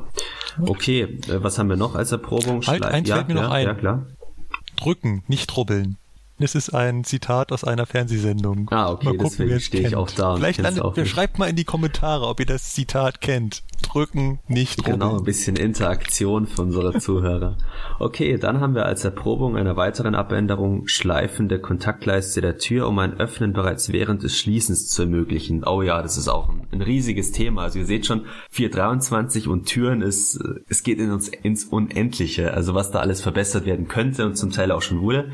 Diese schleifende Kontaktleiste, ja, es ist bei unseren Fahrzeugen ja folgendes Problem. Während die Tür schließt, zuläuft. Das heißt, man stellt sich jetzt den Fall vor, wir kommen zum Beispiel in Giesing gerade die Treppe hoch, sehen, unsere S-Bahn steht da. Während wir zur S-Bahn-Tür hingehen, läuft diese Tür schon zu. Während diese Tür zuläuft, habe ich keine Möglichkeit mehr, indem ich auf den Taster drücke, diese Tür wieder aufzumachen, weil nämlich der Taster inaktiv ist. Der Taster wird erst wieder aktiv, vielleicht ein, zwei Sekunden, bevor die Tür komplett zugelaufen ist. Und das ist natürlich möglicherweise schon zu spät, weil es kann ja sein, dass der Lokführer vorne seine Türfreigabe zurücknimmt. Wir haben Abfahrtszeit. Also entweder ist die Variante, du greifst eben rein, damit du eben irgendwie die Lichtschranke blockierst, reißt vielleicht die Tür noch komplett auf, oder du wartest draußen, hast Pech, die S-Bahn ist weg und musst, wenn es vielleicht nachts ist, sogar 40 Minuten oder so warten. Da gibt's wiederum auch zwei oder drei so Testfahrzeuge, die wo halt diese Bestromung der Tür, also das praktisch die ganze Zeit auch während die Tür zuläuft und während die Tür auf ist, halt dieser Stromkontakt da hingestellt, also äh, realisiert werden kann zwischen dem Fahrzeug, der Stromleitung und eben diesem Taster. Und dadurch ist es dann halt eben möglich, dass du, wie es ja beim 440 oder bei eigentlich allen anderen Baureihen ist, also das ist auch wieder so eine 423 Sache, die wo nicht so durchdacht ist. Man hat damals eben angefangen, das einzuführen, dass die Türen automatisch nach drei, vier Sekunden zugehen, um eben auch für die Klimaanlage eine bessere oder diese Lüftungsanlage eine bessere Wirkmöglichkeit zu erzielen, hat aber nicht dran gedacht, dass hier die Fahrgäste irgendwie auch eine Möglichkeit haben müssen, um während die Tür schließt, wieder reinzukommen, solange ja noch nicht die Abfahrtszeit Im erreicht Prinzip ist. haben wir die Leute quasi dazu erzogen, die Tür mit Gewalt wieder aufzuziehen. Richtig, weil ich kenne den Fall auch privat, wenn man auch wirklich vor der Tür steht und man weiß nun mal, es ist die letzte oder vorletzte S-Bahn, bevor er da vielleicht einen 40-Minuten-Takt einsetzt, ja, dann stehe ich doch nicht da und warte, bis die Tür komplett zu ist. Ich bin keiner, der die Tür bewusst aufreißt, aggressiv, aber kurz mal reinhalten, schauen, ob die Lichtschranke reagiert. Wenn ja, warten, bis die Tür aufläuft und dann halt einsteigen. Weil ansonsten stehst du da wie ein Depp Ja. und wirst vielleicht sogar noch ausgelacht von den anderen Leuten, weil ja, warst dir zu blöd, die Tür aufzureißen, nach dem Motto. Ja, finde ich richtig dämlich. Vor allem, du hast auch noch so eine Gedenksekunde, wenn die Tür zugegangen ist und du dann raufdrückst, also bis die Tür wieder anfängt aufzugehen. Dann gibt's dann ganz viele, die rennen dann erstmal wieder von der Tür weg, weil sie denken, die Tür geht jetzt nicht auf. Genau. Ist auch so ein, auch so ein Punkt, was ich aber sage, was auch viele, ich also würde sagen, wirklich Lokführer auch zum Teil falsch machen. Ich habe es auch gemerkt damals bei dem Fahren und der Überwachung. Da gibt's ganz viele, die sagen, ja, du sollst so schnell wie möglich die Türfreigabe, wenn du sie gegeben hast, gleich wieder nach vielleicht fünf Sekunden oder so zurücknehmen, damit nicht die Leute irgendwie von anderen Türen noch ein- oder aussteigen. Wo ich sage, ja, aber genau das ist ja der Fehler, weil dann rennen die Leute hin und her und dann kommen sie Ja, nicht mit, dumm. weil die Leute wollen ja praktisch freiwillig, indem sie Ja, sagen, okay, die Tür läuft zu, ich gehe zur nächsten Tür und will da einsteigen. Ja. Nein, sagt der Lokführer, die. Leute müssen fünf Minuten vor der Abfahrtszeit und solche verbohrten Meinungen. Ja. Darüber brauchen wir nicht zu diskutieren, das ist Schwachsinn. Im Prinzip können wir die Türfreigabe so lange äh, auflassen, bis alle Türen wieder zugelaufen sind. Du hast eh keine Möglichkeit, da irgendeinen Einfluss drauf zu nehmen. Eben, und dann möglichst den Leuten dann wenigstens die, die wo vielleicht auch sehen, okay, da steigen jetzt zehn Leute ein, dann nehme ich die nächste Tür, wo gerade vielleicht zwei Leute einsteigen oder eben gar keine, ja, Genau. gar keiner, dass du eben selber aufmachen kannst und dann rennst du hin und zu der anderen Tür, wenn du zurückrennst, ist die auch zu und der Zug fährt ab. Also Ja. es ist halt ein S-Bahn-System, wo alles schnell und zack, zack geht und ähm, Wenn wir schon bei den Türen sind, machen wir das letzte Türthema, zentrales Öffnen. Wir haben das vorhin schon mal beim Führerstand angesprochen. Zentrales Öffnen ist quasi das Gegenteil vom zentralen Schließen. Bei zentralen Schließen mache ich alle Türen mit einmal zu, unabhängig von den Lichtschranken. Und beim zentralen Öffnen ist die Idee, alle Türen aufzumachen, unabhängig davon, dass da jemand draufdrückt. Ob wir es in München irgendwann kriegen, keine Ahnung. ich schätze schon, weil mittlerweile ist mindestens die Hälfte ja schon damit ausgerüstet. Also es werden ja alle paar Wochen werden wieder mehr Züge, die wo in der Werkstatt stehen, mit den Tastern ausgerüstet und von dem her Also kommen wird es schon. Diese Türen werden aber nach drei Sekunden wieder zugehen. Ach so, Also das, automatisch Offenhalten ist ja. praktisch dann. Das ist ja bei der S-Bahn Sie, sie gehen oder alle, Stuttgart. also sie gehen alle zentral auf. Zugehen tun sie aber nach drei Sekunden selber, wenn nichts in der Lichtschranke ist. Macht ja schon Sinn. Na, schauen wir mal, was da kommt. Ja. Dann werden unsere Fahrzeuge noch mit GPS ausgerüstet. Das war, glaube ich, auch mal in der Presse. Müssten schon alle haben inzwischen, ja. Ja, vor allem, dass sie, vor allem die GPS, es geht ja nicht nur darum, die Fahrzeuge mit GPS auszurüsten, dass die Fahrzeuge wissen, wo sie sind, sondern dass sie diese Information auch wieder zurücksenden, sodass irgendwo zentral erfasst werden kann, wo sie sind. Deswegen hat auch die BEG, also praktisch der Auftrag, äh, der Besteller und Auftraggeber für die Münchner S-Bahn, auch äh, viel mit investiert oder sogar nahezu Ja. alles für diese GPS-Umrüstung mitfinanziert. Schauen wir mal, was da kommt. Das Kuriose ist nämlich, das war auch ähm, immer mal wieder Thema nach Bad Aibling, ja, die Züge haben doch alle GPS, die wissen doch, wo sie sind. Er sagt, hm, naja, also nein, eigentlich haben die wenigsten Züge vielleicht GPS, aber dann maximal, um die FIS zu steuern, aber nicht, um zu wissen, wo sie sind und schon gar nicht, um diese Information irgendwo hin zu übertragen. Kommen wir mal zum Schluss. Es gibt noch Umbauten außerhalb von München. Das waren jetzt alles Umbauten, die wir hier gemacht haben. So weiß ich zum Beispiel oder habe ich in der Vorbereitung gelesen, dass in Stuttgart zwei Fahrzeuge mit WLAN-Modulen ausgerüstet wurden, sodass die Fahrgäste dort eine WLAN-Versorgung haben. Und auch in Stuttgart und ich glaube auch in den anderen Verkehrsbetrieben gibt es ein Redesign der 423. Was das genau umfasst, wissen wir leider nicht. Ich habe mal einen Zeitungsartikel in die Show Notes gepackt, wo was darüber berichtet wird. Da geht es vor allem um Modernisierung des Innenraums. Also vieles halt auch gemacht worden am Fahrgastinformationssystem. Also eine ja. von den beiden S-Bahn-Netzen, da haben sie ähm, FIS-Monitore, also praktisch Bildschirme eingebaut und bei einem von den beiden Netzen haben sie auch orangene LED-Anzeigen außen eingebaut und auch innen die Anzeiger geändert und ja, generell alles ein bisschen moderner. Ich glaube auch diese LED-Beleuchtung, die angesprochene, müssten die auch schon alle haben. Da haben sie dann schon einige Sachen modernisiert. Ja, und kommen wir mal zum ganz großen Punkt. Züge haben ja immer so Spitznamen. Was kenne ich noch außer dem 423? Du musst doch von äh, Berlin bestimmt was kennen, oder Markus? Ja. Cola-Dose und Toaster. Und jetzt kann ich hier mal bitte die Chance nutzen, zu sagen, dass der Toaster in Berlin nicht so heißt, weil er abbrennt, sondern weil es früher einen Toaster von Siemens gab, der genauso heißt. Ja, aber wie, gleiche Funktion. Wie heißt ne? der Toaster? Also vier, vier von der von der Baureihenummer das her. Das Fahrzeug hieß Baureihe 480 und nun gab es ja? zufällig von Siemens einen Toaster, der auch BR 480 so. hieß. Und deswegen hat die S-Bahn-Baureihe quasi den Spitznamen Toaster bekommen. Nun ist das Fahrzeug dummerweise mindestens einmal abgebrannt und deswegen glauben jetzt viele, dass die Baureihe den Spitznamen Toaster hat, weil das Ding halt in Flammen aufgegangen ist. War der Hersteller auch wirklich Siemens dann ja, davon? Der oder? Bau war auch Siemens beteiligt und glaube noch AEG und noch irgendjemand. Ja, also da, und dann die Cola-Dose sieht halt so aus wie eine Cola-Dose und das aus Blech. Hm, ist halt rot. So, und unser 423 heißt? Quietschi. Ich kenne auch Quietsche-Ente. Das ist wahrscheinlich die Langform von Quietschi. Ja. Der Anfang ist ja gleich. Ja. Also Quietsche-Ente halt, weil, also Ente wegen so einer Plastikente, weil das Fahrzeug halt teilweise aus Plastik ist. Das haben wir noch gar nicht erwähnt, aber unsere Ja, Fronten, verstärktem. Also die Wie heißt das? Führerstände G GFK, oder? Ja. Kunstfaser Glas, verstärkt. Glas. Glasfaser verstärkt. Glasfaser. Kunststoff, ja. Genau. Und warum heißt das Ding jetzt Quietschi? Ja. Ja, weil es so quietscht ja, beim Anfahren. Wenn er ankämpft, ankämpft gegen die Haltebremse und gleichzeitig dann aber auch noch das Anfahrgeräusch zu hören ist. Und das ist wahrscheinlich aber auch der, der ist auch die Frage, ist das auch wieder bauserienspezifisch? Die Leute, die wohl da zur zweiten Serie den Unterschied hören, ist beides Quietschi oder ist nur die erste Bauserie der Original Quietschi? da sind wir wieder nicht verfreakt genug. ja, also es gibt nur einen wahren Quietschi. Ja. Das heißt dann mal in 20 Jahren oder in 10 Jahren, wenn die Baureihe ausgemustert wird, da wird dem wahren Quietschi, dem heiligen Quietschi hinterhergerannt. Der letzte, der letzte Quietschi ja. Ja, und generell war es halt natürlich damals auch ungewohnt zu der Zeit, ähm, dieser Anfahr-Sound, weil die letzten 420 zum Beispiel, die kamen ja ein paar Jahre vorher, oder wann, Philipp? 96 oder so wurden die letzten gebaut? 97? Ja, sowas, ja. Also das heißt drei, vier Jahre bevor die ersten 423 kamen und die hatten ja noch so einen richtig klassischen, röhrenden Mischtraummotor und der Sound war natürlich dementsprechend anders und dann kommt da sowas Quietschendes. Heutzutage ja. ist man es ja gewohnt, wenn man sich so ein Talent anhört, da ein 440, so ein Flirt anhört, die sind alle irgendwie, klar klingen sie alle anders, aber alle haben halt dieses so Elektrosurren. mit seiner ja. Tonleiter. Der kam auch, glaube ich, kurz nach dem 423 erst, oder? Oder so zu der Zeit ungefähr. Aber generell war halt das so ein Elektrotriebzug mit so einem Drehstrommotor Motor und hä, was ist denn das für ein Ton? Und schreckt erstmal alle Leute wach, klingt wie eine Straßenbahn oder wie eine U-Bahn. Und mittlerweile ist es bei der Eisenbahn halt normal, dass Züge auch mal ein bisschen anders klingen als wie nur einen lauten Motor. Ja. Gut, dann kommen wir zu interessanten Sachen aus Fahrgastsicht. Interessante Sachen, das heißt sowohl Sachen, die ihr hören könnt, als auch Sachen, die ihr sehen könnt, vor allen Dingen was so Sachen im Fahrgastraum betrifft.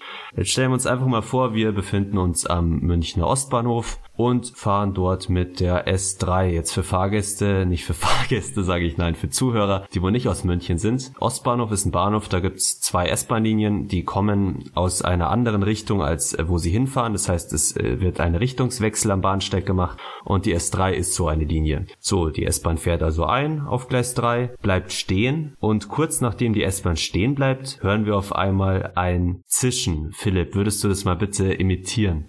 Ksch Richtig. So, jetzt sind wir natürlich, das hat er gut gemacht, doch. Also, das war sehr gut. Hat auch von der Länge her schön gepasst. Genauso klingt es. Und jetzt werden sich schon einige Leute denken, ja, doch, sowas habe ich auch schon oft gehört. Jawohl. So, Markus, kannst du mir vielleicht erklären, was dieses Zischen auf sich hat? Ja, und ich kenne noch einen Fall, wo das Wissen darum einem das Leben leichter machen kann.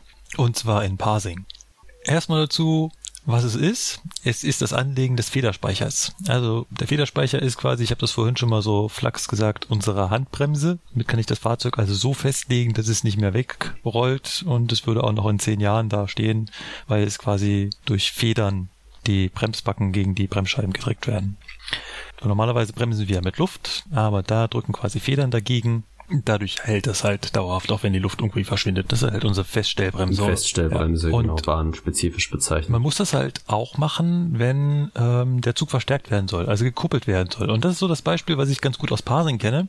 Gibt es nämlich Züge, die werden hier in Parsing verstärkt. Und die Fahrgäste sind halt immer unsicher, ob der Zug jetzt verstärkt wird oder nicht. Okay, da oben steht zwar dran, äh, dass drei Zugteile wegfahren und es sind nur zwei Zugteile eingefahren, aber man weiß ja nicht. Aber der aufmerksame Fahrgast hört einfach, wenn der Zug angehalten hat und es macht dann hat der Lokführer also die Federspeicher ange angelegt und das macht er nicht, wenn er einfach nur stehen bleiben will und danach weiterfahren möchte, sondern das macht er, wenn der Zug verstärkt wird.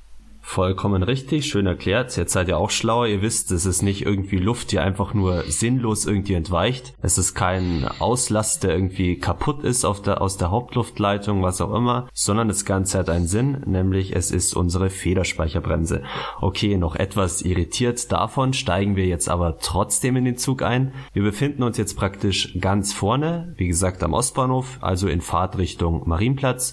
Wir steigen ein und nach ein paar Sekunden kommt kommt so eine, so eine Schnarre, so ein richtig komischer, erschreckender Ton aus dem Führerstand. Und Philipp, es ist nicht der Notruf übers Zugfunk, sondern was könnte es denn sonst sein, was du jetzt hier imitieren solltest? Also Leute, also da fällt mir kein Ton mehr ein. Es ist halt was, was durchaus auffällt, wenn man jetzt, sage ich mal, in den Zug einsteigt, vor allen Dingen, weil man bei uns durch diese Scheibe, die zwar schon relativ dick ist, aber doch bloß aus Glas ist und man die Geräusche recht gut hinterhört, was einem auch mir früher als Fahrgast durchaus aufgefallen sein kann. Was was wiederum nur an Endbahnhöfen in der Regel passiert oder eben wie am Ostbahnhof an Wendebahnhöfen, wo halt der Zug seine Fahrtrichtung wechselt und ein Lokführer gerade aufsteigt.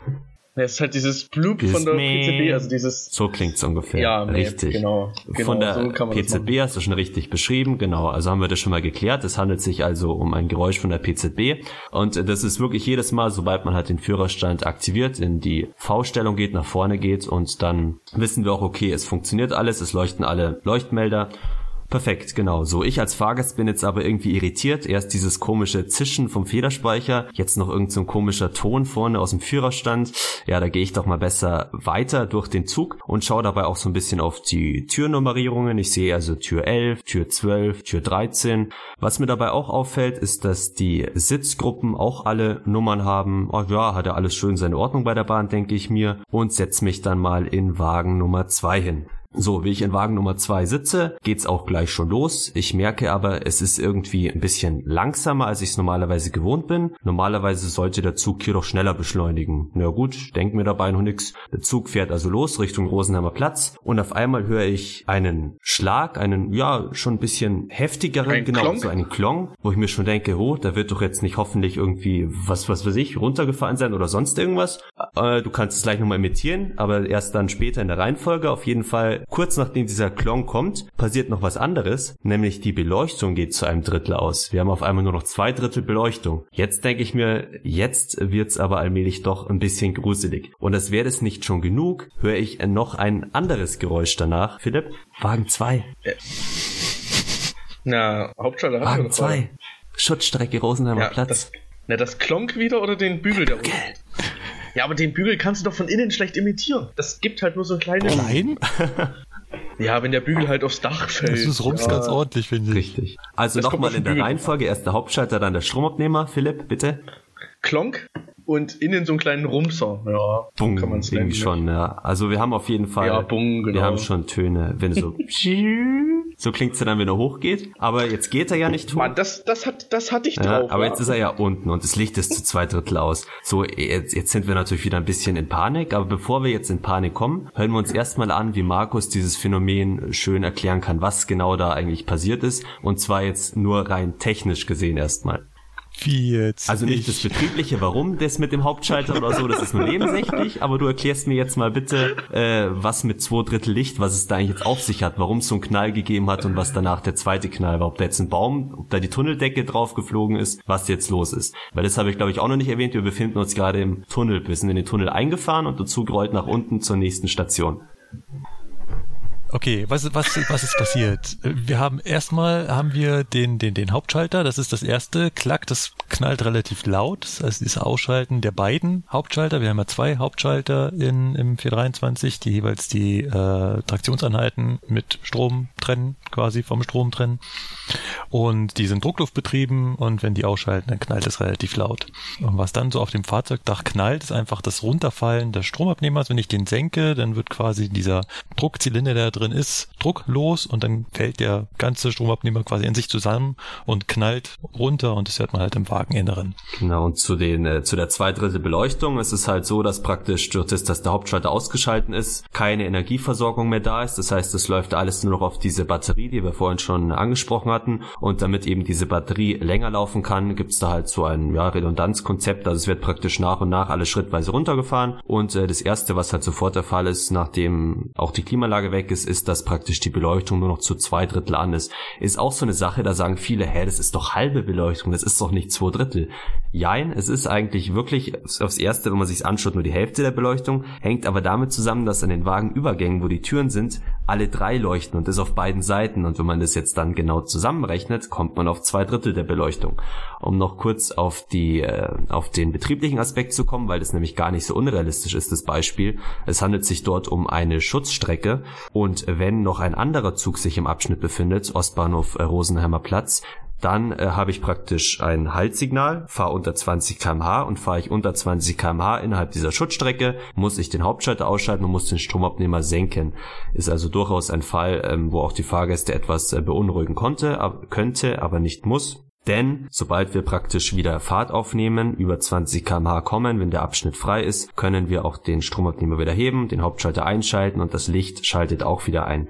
Es gibt auch noch andere Fälle bei der Bordnetzversorgung, sogenannte BNV, wenn da Störungen vorliegen, dass trotzdem das Licht nur noch zu zwei Drittel an ist, aber der Hauptschalter und der Stromabnehmer an sind. Okay, jetzt sind wir natürlich äh, erst recht irritiert. Wir denken uns, was ist denn hier los in dieser S-Bahn? Also irgendwie äh, stimmt ja hier gar nichts. Wir stehen also wieder auf und auf dem Weg Richtung Wagen 3 kommen wir aber an Tür 23 vorbei. An Tür 23, da hören wir irgendwas. Markus, hat es irgendwas mit Zugfunk zu tun? Was ist mit der Tür Nummer 23? Was hören wir da? Ist halt etwas kurios, das kriegt man gerade in leiseren Zügen mit. Oder ja, wenn das am Bahn, wenn der halt am Bahnhof steht und nichts los ist, dann summt das über einer Tür so. Und vielleicht habt ihr mal drauf geachtet und auf die Türnummer geschaut und festgestellt, dass es immer dieselbe Tür ist, die summt. Und das liegt nicht daran, dass die Tür summt, sondern über der Tür, also immer so eine Verkleidung, die ist über jeder Tür drüber. Und unter der Verkleidung ist bei Tür 23 einfach das Funkgerät. Also das, was wir vorne im Führerstand haben, das ist quasi nur das Bedienteil.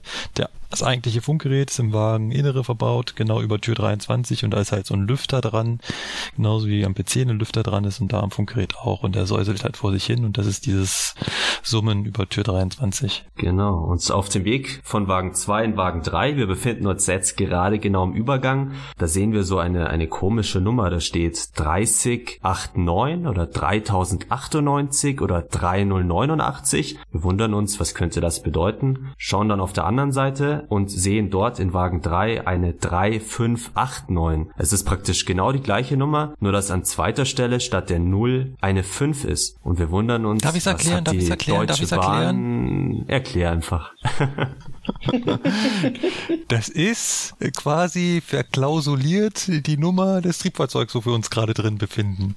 Die 2 oder die 3 ganz vorne steht entweder für 423 oder für 433. Befinde ich mich also in einem Mittelwagen, steht vorne eine 3. Befinde ich mich an einem der Endwagen, steht vorne eine 2. Dann kommt hinten die letzten drei Stellen. 089 ist einfach die fortlaufende Nummer des Fahrzeuges. Also habe ich da zum Beispiel 2089, bin ich also ganz vorne im Fahrzeug 423089. Habe ich da 3089, bin ich also im ersten Mittelwagen des Fahrzeugs 423089. Jetzt kommt der Punkt mit der 5. Das liegt daran, dass unsere Fahrzeuge so aufgebaut sind, dass der zweite Mittelwagen und der zweite Endwagen quasi immer plus 500 in ihrer fortlaufenden Nummerierung haben. Bin ich also zum Beispiel auf dem Fahrzeug 423001, also dem ersten, dann ist dass das der Führende mit, äh, mit dem Führerstand 1 und auf der anderen Seite mein zweiter Endwagen hat dann die Nummer 423501. Und jetzt erklärt sich auch relativ einfach, die 5 in dieser ominösen Nummer auf dem Aufkleber im Wageninneren steht also in der 5, bin ich quasi im zweiten Teil des Fahrzeugs. Steht vorne eine 3, bin ich im Mittelwagen, steht vorne eine 2, bin ich im Endwagen.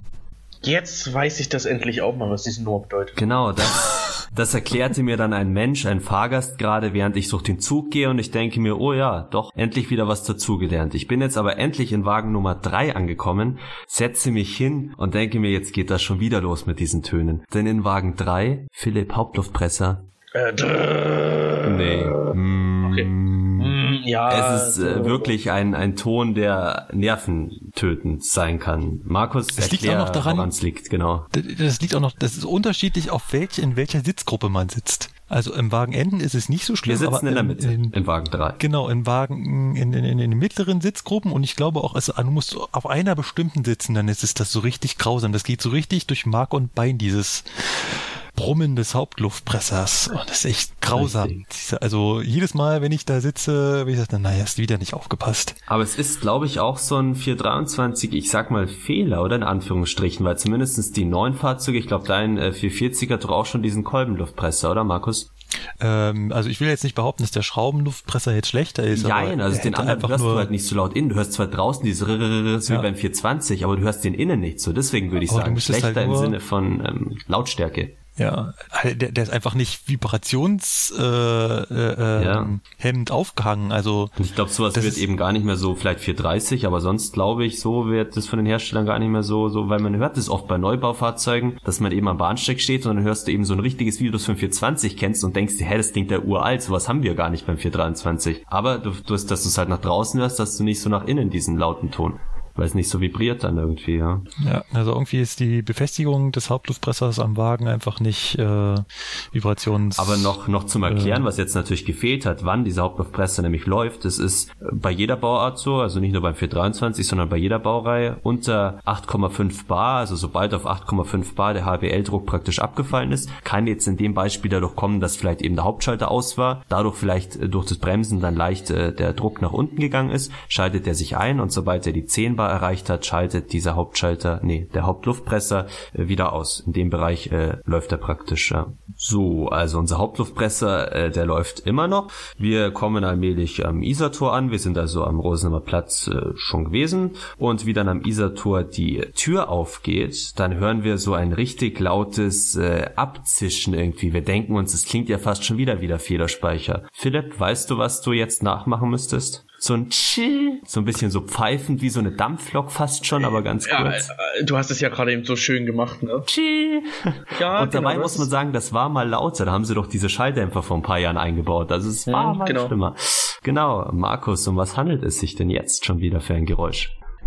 Das ist ein Abblasen, wie du schon sagst, und das entsteht unten an unserer, äh, ja quasi am Hauptluftpresser, aber genauer gesagt noch ist es an der Lufttrocknungsanlage. Und was da passiert, ist quasi, dass man einen, einen Teil dieser ähm, Druckluftversorgung wieder druckfrei macht, also quasi einfach nur die Druckluft rauslässt, hat den Effekt oder kommt daher, dass wenn der Hauptluftpresser wieder anläuft, nicht gegen den Widerstand der Druckluft drücken muss. Und der Effekt tritt auch noch ein zweites Mal auf. Und zwar an unserer Lufttrocknungsanlage, das geht jetzt aber relativ arg ins Detail, gibt's auch noch zwei Trocknungskapseln, die immer unterschiedlich gegenseitig sich gegenseitig trocknen und wenn die umgeschaltet werden, gibt es auch dieses Geräusch, das abgeblasen wird.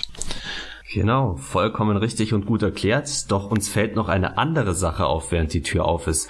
Wir hören nämlich jedes Mal, wenn Leute aussteigen oder einsteigen, immer so ein Klacken. Und wir wundern uns, ist es vielleicht die automatische Fahrgastzähleinrichtung oder handelt es sich doch um die Lichtschranke? Was ist es, Markus? Es ist äh, die Lichtschranke, beziehungsweise nicht die Lichtschranke an sich, weil die macht keinen Ton, sondern ist einfach nur ein kleines Relais, was über der Tür eingebaut ist.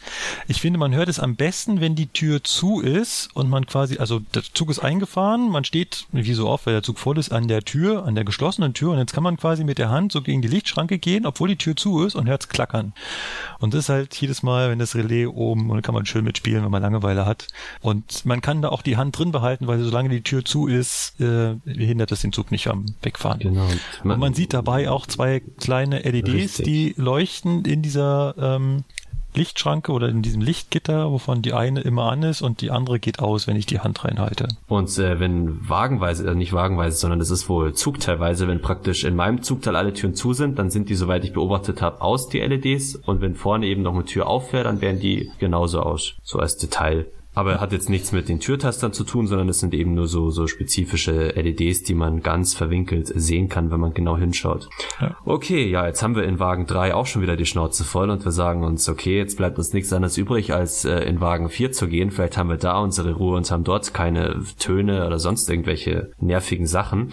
Doch äh, wie wir in Wagen 4 gehen, da fällt uns was auf. Wir sind ja vorhin in Wagen 1 eingestiegen und haben gesehen Tür 11, Tür 12, Tür 13, das haben wir noch im Hinterkopf und wir sehen aber auf einmal, da ist ja Tür 41, 42 und 43 irgendwie auf der anderen Seite. Und 44, 45, 46 ist ja dort, wo hinten 11, 12, 13 war. Hat irgendwie die, die Bahn da irgendwie wieder mal nicht mitgedacht, so, so typisch Bahn einfach? Oder hat vielleicht irgendein Fahrgast aus Lust und Laune die, die Türnummern vertauscht? Oder was hat's jetzt damit auf sich, dass auf einmal die, die Nummern andersrum sind in dem Wagen? Na, es liegt einfach daran, dass wir hatten ja vorhin an dem Spitzenwagen, das wäre die Nullnummer, also 089 quasi. Und da hatten wir die Türen 1, äh, 12, 13, 14, 15, ne? Und sowas. Und das haben wir auf dem, auf der gegenüberliegenden Seite haben wir das anders. Da haben wir dann Tür 2, 41, 42, 43, 44. Und das erklärt sich so, weil das, der erste Wagen ist mit der 1 vorne dran bei den Türen, der zweite, der Wagen 2 mit der Nummer 2, Wagen 3 mit 3 und Wagen 4 mit 4 vorne dran.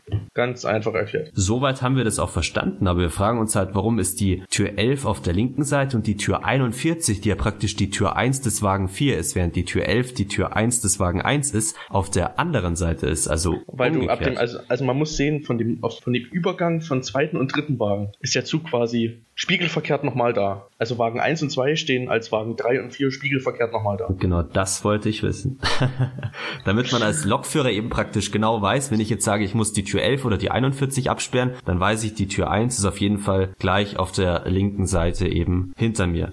Gut, denken wir uns, und sind endlich am Marienplatz angekommen, können aussteigen und haben all diese S-Bahn-Sachen hinter uns und sind froh, dass wir mit diesem kleinen Hörspiel am Ende sind. Oder habt ihr noch irgendwelche fahrzeugspezifischen Sachen, die ihr auf Lager nee. habt, Philipp, Markus? Ich, haben wir, glaube ich, ich, alles schön präzise. Ich habe noch eins. Oh, okay.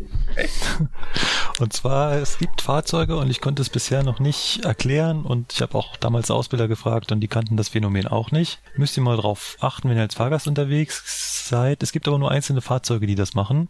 Im Stand, wenn die Türen freigegeben sind, leuchtet plötzlich an den Sprechstellen das Warte-LED auf. Stimmt, den Bug kenne ich auch.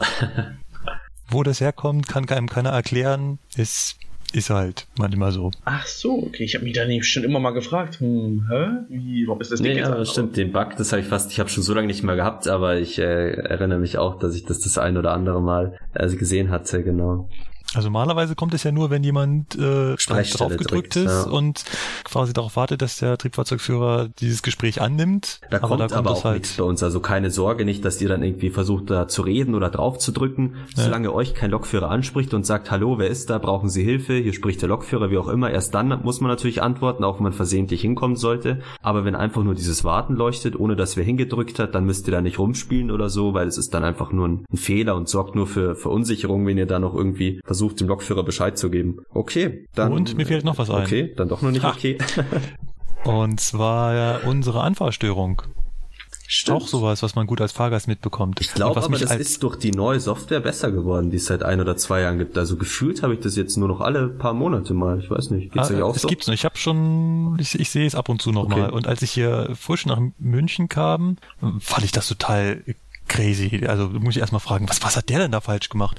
Folgendes Phänomen, du sitzt als Fahrgast in der S-Bahn, die Türen gehen zu, der Zug fährt langsam los, ruckt plötzlich und hält wieder an. Mhm. Dann Und dauert es zwei, drei Sekunden noch, ja. und dann fährt er langsam wieder los. Hä? Kann er nicht fahren? Hat er ihn abgewürgt? Oder ich kann es leider nicht aufklären, weil es gibt keine Erklärung für dieses Ja, es Phänomen. hat doch geheißen, dass die ASGs da nicht richtig miteinander kommunizieren, weil das ist ja wohl auch ein Phänomen, das nur bei Voll- oder Langzügen auftritt. Also bei dem Kurzzug war das ja wohl noch nie der Fall, sondern das hängt irgendwie mit der Steuerleitung dann über die Scharko zusammen, mit dem ZSG irgendwie, mit dieser, ähm, nicht mit dem MVB, sondern halt mit dem BTB praktisch, dass da irgendwie nicht das komplett abgeglichen ist mit den ASGs und dann der Zug abschaltet. So wurde es mir erklärt, aber ich habe das wie gesagt schon ewig nicht mehr gehabt. Vielleicht. Also ich habe schon x Möglichkeiten gehört. Andere war, dass das ASG feststellt, dass noch nicht alle Bremsen gelöst sind oder dass die Bremsen nicht schnell genug gelöst haben. Was passiert ist einfach, dass das Fahrzeug im Anfahrvorgang plötzlich die Traktion abschaltet. Und der Lokführer, das einzige Möglichkeit, um jetzt wieder Traktion zu kriegen, ist einmal den, den äh, Fahrbremshebel in Null und dann quasi wieder nach vorne und dann fährt das Fahrzeug halt. Wobei meistens kam das dann gleich zweimal hintereinander, ja. Also weil Ja, praktisch schon die Haltebremse dann am Anlegen war. Und das ist ja das Problem beim 423. Sobald die Haltebremse schon anlegen will, hast du dann keine Chance mehr schnell zu beschleunigen, sondern du musst dann wieder in Null und dann ah, Ja. war nicht so schön. Okay. Ist auch kein München-spezifisches Phänomen, haben andere äh, auch, die den 423 einsetzen. Haben wir nichts kaputt gespielt dran, sehr schön. Nee, liegt nicht an uns. Gut, dann haben wir unser Hauptthema für 23 erstmal hinter uns. Wenn ihr noch mehr Fragen dazu habt, mehr wissen wollt, könnt ihr uns äh, mehr gerne sagen. Das sagen wir euch später natürlich dann nochmal genau die Möglichkeit, wie ihr uns erreichen könnt. Markus will jetzt abschließend noch was sagen, bevor wir zu den Zeitungsartikeln kommen. Ja, ich würde euch ganz gern fragen, was ihr am 423 mögt und was ihr nicht dran mögt. Genau. Ähm, ich mag ganz einfach, er ist durchgängig begehbar. Das, So aus schätze, Fahrgastsicht, ja. das schätze ich so. Das ist auch für Lokführer, ist das ganz schön beim Kurzzug oder so. Das stimmt, ja, wenn du, äh, ja, richtig, wenn du wenden musst, ist ganz angenehm, drinnen durchgehen zu können. Ah, ist toll. Gerade wenn es draußen regnet oder so. ist Schön. Ja. Ah, Er ist leicht zu bedienen. Ja, robust. Ja, okay. Oh ja, mittlerweile relativ störungsunanfällig, oder? Also so, dass das, dass der 423 liegen bleibt, so gut wie gar nicht mehr. Ja, mittlerweile geht's ja. Also, der, was hat er denn? Kleinigkeiten, vielleicht, dass mal ein Antrieb nicht geht oder. Ja, wenn es zwei und- sind, bleibt er liegen. Ist doch schon meinem Kollegen kürzlich passiert. Das ist so unmöglich ist es nicht. Oder auch Hauptluftpresse, auch so eine Geschichte. Wenn der mal nicht gehen sollte, dann bleibt er der auch irgendwann liegen, der Zug. Aber es ist Ja, relativ aber- selten, da hast du schon recht. Also so richtig Fahrzeugstörung, dass er, dass er nicht mehr will. So mechanische Störungen hast du halt eigentlich nie. Also wenn er nicht will, dann siehst du halt gleich, okay, es ist der Antrieb, da ist wieder irgendwas defekt. Aber dass du jetzt mal sagst, der will gar nicht beschleunigen und laut äh, MTD funktioniert alles, sowas kenne ich jetzt auch nicht. Also in den anderthalb Jahren, die ich S-Bahn gefahren bin, bin ich nicht einmal mit dem Zug. Der hatte nie irgendetwas, dass ich nicht mehr weitergekommen bin. Während ich beim 440, hm, Schiebetritt. zum Beispiel, oder mitten im Fahren, wupp, aus, Gott, halten wir jetzt halt an. Das ist halt die moderne Technik. Das zählt nicht nur für PC-Systeme, das ist bei Zügen genauso. Und gibt's irgendwas, was euch nicht gefällt am 423? Türsteuerung. also zentrales Öffnen klingt gut. Das war ja was, das ich mir seit Jahren schon gewünscht habe und Ja. deswegen bin ich da froh, wenn es kommt. Was ich immer ziemlich nervig gefunden habe, ist der Rollstuhl-Anforderungstastaton. Das da haben wir noch Piep. Glück.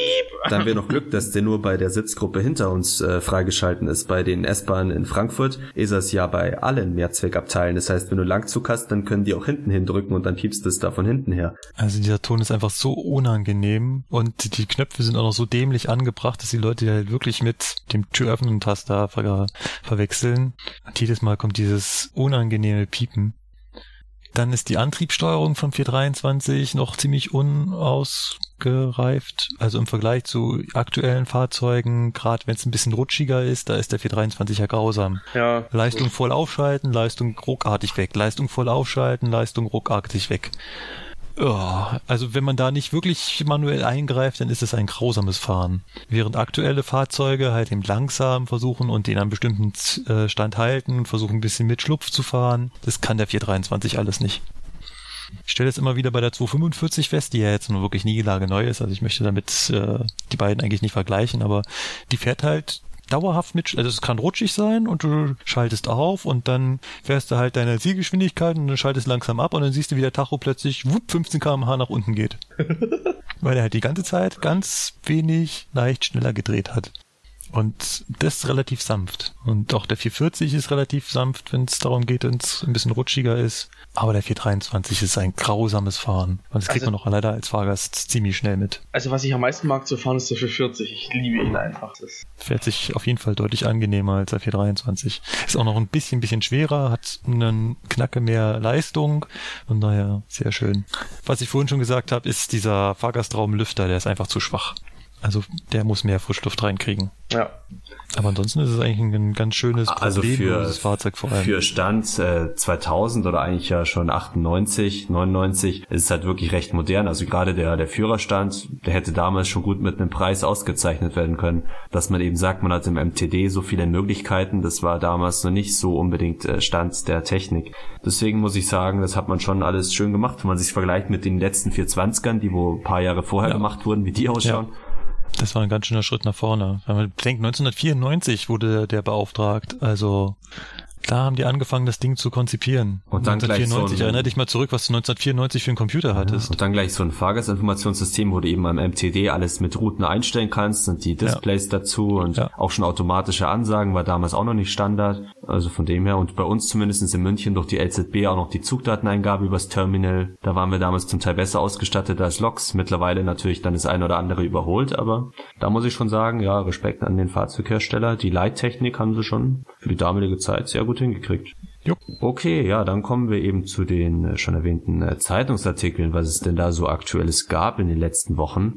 Da haben wir zum einen den Artikel hier, 1860er-Fans wollen S-Bahn mit Bayern-Anhänger stürmen. Das Ganze hat sich wohl in München-Giesing zugetragen. Markus, du Genau hast in der letzten recherchiert. Folge hast du noch gesagt, München hat gar kein Problem mit Fußballfans. Ja, Und prompt landet in der Zeitung der Artikel, dass die einen Fans die anderen zusammenschlagen wollen. ja, Markus, du hast da recherchiert. Äh, Was ist denn da genau vorgefallen? Ja, nicht weiter wild. 1860er Anhänger wollten eine S-Bahn stürmen, die mit Bayern München Fans besetzt war. Ist wohl in die Hose gegangen, hat wohl nicht so gut funktioniert. War auch eine Menge Polizei dabei. Also allzu viel passiert ist nicht. Äh, unser nächster Artikel ist, der Nahverkehrskonzern Transdev will die Deutsche Bahn verklagen, hat die Welt einen Artikel verfasst. Darin geht es Transdev, wohl, wem es nix sagt, ist quasi die Nachfolgefirma Veolia, was Tochter wiederum die Nachfolge. Nachfolgefirma von Connex ist, wer noch auf dem Stand von vor 15 Jahren ist. Also das ist öfter mal umfirmiert worden. Und jetzt ist es Transdev. Auf jeden Fall geht es halt darum, dass äh, dieser Konzern die Deutsche Bahn verklagen will, Also genauer gesagt das Netz. Und zwar hat wohl die, ja, hat wohl die äh, Netz AG in ihren allgemeinen Geschäftsbedingungen drin stehen, dass sie nicht für Verspätungen durch sie verschuldet haftet. Das heißt, Nahverkehrsunternehmen müssen ja bei ihrem Besteller Strafen bezahlen, wenn sie Verspätungen Verspätung haben, klingt doof. Wenn sie verspätet fahren, über eine bestimmte Minutengrenze und so weiter, ist halt im jeweiligen Verkehrsvertrag festgelegt. Und jetzt will Transdev dafür sorgen, dass wenn die Binetz der Verursacher ist, weil zum Beispiel Signalstörung, Weichenstörung und so weiter, dass dann bitteschön auch die Binetz AG das zahlt und nicht das Verkehrsunternehmen. Und im Prinzip klagen die für alle, nicht nur für sich selbst und im Prinzip ja auch sogar für mich. Weil wir haben ja dasselbe Problem. Auch wenn wir mit Deutsche Bahn sind. Aber mein IVU muss ja auch Pyronalen bezahlen dafür, dass wir irgendwo zu spät kommen. Und das kriegen wir scheinbar auch nicht von Netz wieder. Aber insgesamt ist es für die Deutsche Bahn natürlich schlecht, wenn man sich überlegt, dass die Deutsche äh, Bahn Netz, also DB Netz, nicht nur für die DB Regio AG oder Fernverkehr zahlen müsste, wobei Fernverkehr eh ausgenommen ist, die haben ja keine Auftraggeber, aber auch noch für die ganzen Privatbahnen, dann ist unsere eh schon schlechte Umsatzbilanz äh, nochmal weit drunter, schätze ich. Ja, aber das Netz hat zum Beispiel, wenn man sich den, den, den, äh, die Bilanz anschaut, mehr verdient. Ach so, ach Aber so, der- das war gar nicht gesamt hier. Ich habe den Artikel auch nur so überflogen, wo es darum ging, um dass wir so schlecht sind und so.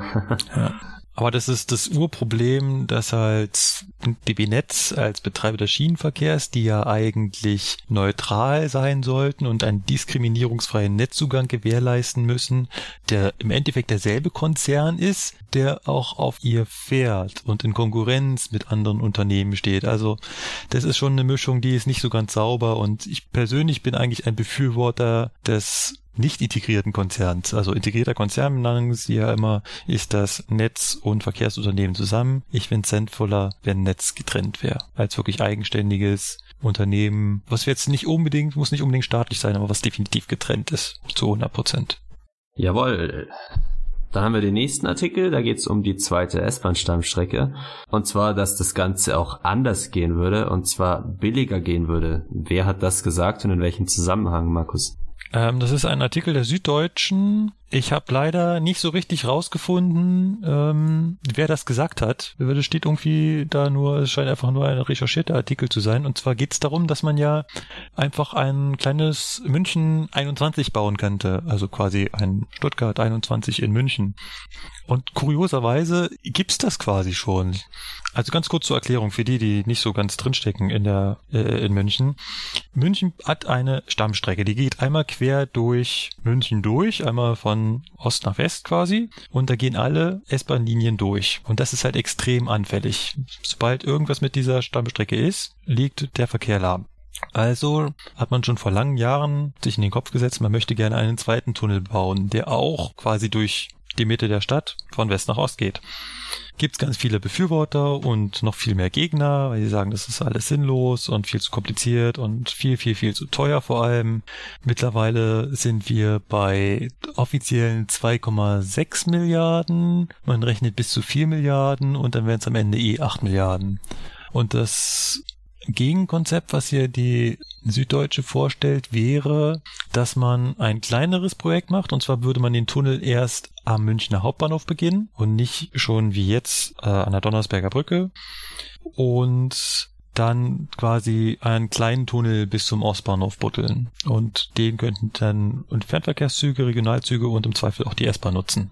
Und das Kuriose daran ist, wenn man sich Planungsunterlagen durchsieht, auch Planungsunterlagen zum Beispiel zur bisherigen Verlauf der zweiten Stammstrecke, gibt es unter dem Hauptbahnhof und auch unter der Stadt einen freigehaltenen Korridor für München 21. Mhm. Das habe ich damals im Bezug von der Transrapid-Planung auch mitgekriegt. Wäre auch interessant, ob der Transrapid an sich auch noch eine Korridorfreihaltung hat. Das weiß ich nicht. Ich auch nicht, aber unsere Planer haben halt irgendwann schon mal vorgesehen, dass man den Kopfbahnhof in München in einen unterirdischen Durchgangsbahnhof verändert und dafür eine Trasse freigehalten und hat das Ganze auch München 21 genannt. Und jetzt schlägt halt quasi die Süddeutsche vor, diesen Korridor zu nutzen, um einen günstigeren Tunnel zu bauen, den man als äh, Notfallvariante für die S-Bahn nutzen könnte, aber quasi als Planvariante für alle anderen Züge, was so ein bisschen komisch in dem Artikel ist, was heißt komisch, was nicht so schön dargestellt ist. Da steht dann, dann könnten alle 160 Züge, ICE, IC und Regionalzüge, die derzeit kostenaufwendig einen Umweg von sechs Kilometer um die Innenstadt herumfahren. Also so kostenaufwendig sind die sechs Kilometer nicht. Also ob nun sechs Kilometer mehr oder weniger macht es auf der Endrechnung nicht so viel. Aber es wird halt eine Menge Zeit sparen und es wird vor allem das Wenden am Hauptbahnhof sparen. Also gerade so Eurocity, die da unten von Salzburg kommen und weiter Richtung Frankfurt fahren, die könnten sich natürlich das Wenden sparen und damit jede Menge Fahrzeit. Ich fände toll, fände deutlich sinnvoller. Ich bin eher ein Gegner der zweiten Stammstrecke in der bisherigen Planung. Ich habe mittlerweile, muss ich sagen, kaum eine Meinung dazu. Man hört so viel und vor allem die Politiker bekriegen sich ja, was das angeht, irgendwie gegenseitig. Also die, die wo halt meinen, es macht Sinn und die, wo meinen, es wäre nur Geldverschwendung, dass ich inzwischen kaum eine eigene Meinung habe, weil ich sagen muss, äh, ich war schon immer dafür eigentlich, aber mittlerweile hat man schon so viel Negatives darüber gehört und dass vor allen Dingen so viel eingespart werden würde, dass im Endeffekt die zweite Stammstrecke eigentlich totgespart wäre, selbst wenn sie kommen würde. Also ich sag nur, ich warte mal ab, was draus wird, sonst bleibt auf jeden Fall spannend. Und es gibt auch immer wieder Artikel darüber, dass doch ein Ring deutlich sinnvoller wäre, so wie in viele andere Städte haben, dass halt eine S-Bahn um die Stadt herumfahren kann. Ja, aber gerade Nordring ne, ausbauen ist halt dann durch den Rangierbahnhof ne, ein bisschen aufwendig halt, aber im Vergleich zu einem ganzen Tunnelgraben, ja. dass beides erstmal nicht kommt, ist klar. Vielleicht irgendwann in 50, 60 Jahren haben wir dann beides. Mal abwarten. Schauen wir mal. Auf jeden Fall bleiben wir da dran, weil das Thema interessiert mich ja, auf jeden Fall. Aber interessant ist ja, da würde ja die Bahn praktisch dann auch Geld investieren, Geld ausgeben. Und jetzt heißt es aber hier, darum fährt die Bahn eine Milliarden Verlust ein vom Stern.de. Was ist denn das schon wieder? Ah, die Bahn hat vor kurzem die Jahresbilanz für 2015 veröffentlicht und da hat sie zum ersten Mal seit Jahren einen Verlust ausgewiesen und das auch in Milliardenhöhe. Und jetzt pfeifen natürlich wieder alle Medien vom Dach, wie schlecht doch die Bahn ist. Und du Manchmal nicht? zweifle ich daran, dass die Leute sich wirklich durchgelesen haben, was in dieser Bilanz drin steht. aber in manchen Artikeln steht's ja. Also der Hauptgrund, warum die Deutsche Bahn im Jahr 2015 einen immensen Verlust geschrieben hat. Es sind 1, noch was Milliarden. Ich jetzt gerade nicht mehr offen. Er liegt hauptsächlich an Abschreibungen. Ist euch ungefähr klar, was Abschreibungen sind? Ja, steuerliche Abschreibungen oder was sind da für Abschreibungen gemeint? Ähm, es liegt also, wenn man, wenn eine Firma äh, Produktionsmaterial kauft, zum Beispiel eine Maschine, mhm. dann hat die ja einen gewissen Wert, weil damit kann man Sachen produzieren. Also hat es einen Wert für die Firma. Und ist quasi der Einkauf ist genauso viel wert wie das Produkt danach. Umso älter diese Maschine allerdings wird, umso weniger wert ist sie. Und diese Differenz muss man als Verlust abschreiben. Jetzt ist diese Werteberechnung natürlich auf eine gewisse Produktion ausgelegt. Also zum Beispiel bei einem Drucker, dass er so und so viele Zeitungen pro Minute drucken kann. Und bei Güterwagen, dass sie so und so viele Kilometer laufen können. Oder bei Loks, dass sie so und so viele Kilometer laufen. Wenn jetzt aber plötzlich festgestellt wird, dass der Güterverkehr gar nicht so viel produziert, produzieren tut er nicht, nicht ganz so viel, transportiert, wie eigentlich die Grundlage dieser Werteberechnung äh, war, dann muss man diese Differenz ja abschreiben. Genau das haben sie jetzt gemacht. Sie haben also ihr Rollmaterial niedriger bewertet, diese Differenz müssen Sie als Ausgaben quasi geltend machen und das ist, sind diese, diese Abschreibungen und das sind halt äh, knapp zwei Milliarden Euro, die Sie da an Wert abschreiben und das haut natürlich in die Bilanz extrem. Dass die einzelnen Sparten nur minimal Verluste, also nur minimal weniger Gewinn eingefahren haben, das lesen die Leute gar nicht. Also der Bahn geht's jetzt nicht plötzlich so schlecht, dass wir Milliarden von Verluste machen. Würden diese Abschreibungen nicht sein, wären wir immer noch deutlich im Plus. So kam es ja durch die Artikel rüber, weil es war ja nicht bloß der, der Stern, sondern es kam ja bei, bei sehr vielen Online-Portalen von so führenden und auch renommierten Zeitungen, Medien, wo es überall darum ging, von wegen, die Bahn hat zum ersten Mal seit so und so vielen Jahren ein Minus, ein fettes rotes Minus eingefahren. Gell? Ja. Und darum, wenn man sich nicht so richtig informiert, so wie ich auch bloß die Schlagzeilen gelesen habe, mir gedacht habe, ah ja, Bahn und so weiter, braucht man das selber, wenn man da arbeitet, gar nicht so genau durchlesen. Und sehr interessant jetzt da von dir mal eine Zusammenfassung zu hören. Also ich will damit jetzt nichts schönreden, die Bahn hat ihre Probleme, aber sich jetzt darüber herzumachen, über diesen Milliardenverlust, ist doch etwas undifferenziert. Das habe ich auch nicht gemacht und auch nicht vor äh, gehabt zu machen. okay, dann würde ich sagen, kommen wir zum nächsten Thema. Da geht's äh, natürlich wieder um die Bahn und zwar geht's um Mini-ICs als Verstärkung für die Brenzbahn. Brenzbahn ist wohl im Südwesten, sagt mir jetzt aber gerade gar nichts. Wo ist denn die Bahn? Mir hat das auch nicht so erfreut. Die Bremsbahn, ich zitiere, die Bremsbahn ist eine eingleisige, nicht elektrifizierte Haupteisenbahnstrecke von Aalen nach Ulm. Sie ist 42,5 Kilometer lang und folgt auf 27 Kilometern dem namensgebenden Fluss Brenz. Genau. Und Klingt doch so, als würde sie das äh, Fugger-Netz auch touchieren, oder? Ulm und Aalen sind doch beides so Endbahnhöfe ja, vom Fugger-Netz. Genau aber halt ein, dann vollständig in Baden-Württemberg und hat nichts mehr mit uns zu tun. Und, also kein ähm, Regio Algo Schwaben, sondern wie nein. heißen die dann? Regio, ist ja auch Schwaben eigentlich. Südwest vielleicht, keine, keine Ahnung. Ahnung. Ähm, mit den Mini-ICEs sind hier die Baureihe 644 gemeint. Aber das Lustige ist, warum diese Dieseltriebwagen Mini-ICEs genannt werden oder hier von der Zeitung Mini-ICEs genannt werden, liegt daran, dass an deren Design derselbe Designer beteiligt war, der auch die ICEs designt hat. Und dieses Design von diesen 644 stand aus der Feder von Alexander Neumeister und der hat auch mehrere ICE-Baureihen und den japanischen Schnellzug Shinkansen. Da muss ich jetzt entworfen. aber was dazu sagen. Ja? Wenn es danach ginge, dann müssten wir auch unsere neue U-Bahn Mini-ICE nennen, weil dieser Alexander Neumeister hat auch den C-Zug, also die neueste U-Bahn-Generation, ja. hier für München designt. dann würde ich sogar noch einen Schritt weiter gehen und wir nennen unsere U-Bahn einfach äh, Mini-Shinkansen. ja, hat der ihr sogar den Schikansen designt, oder was? ja. Okay.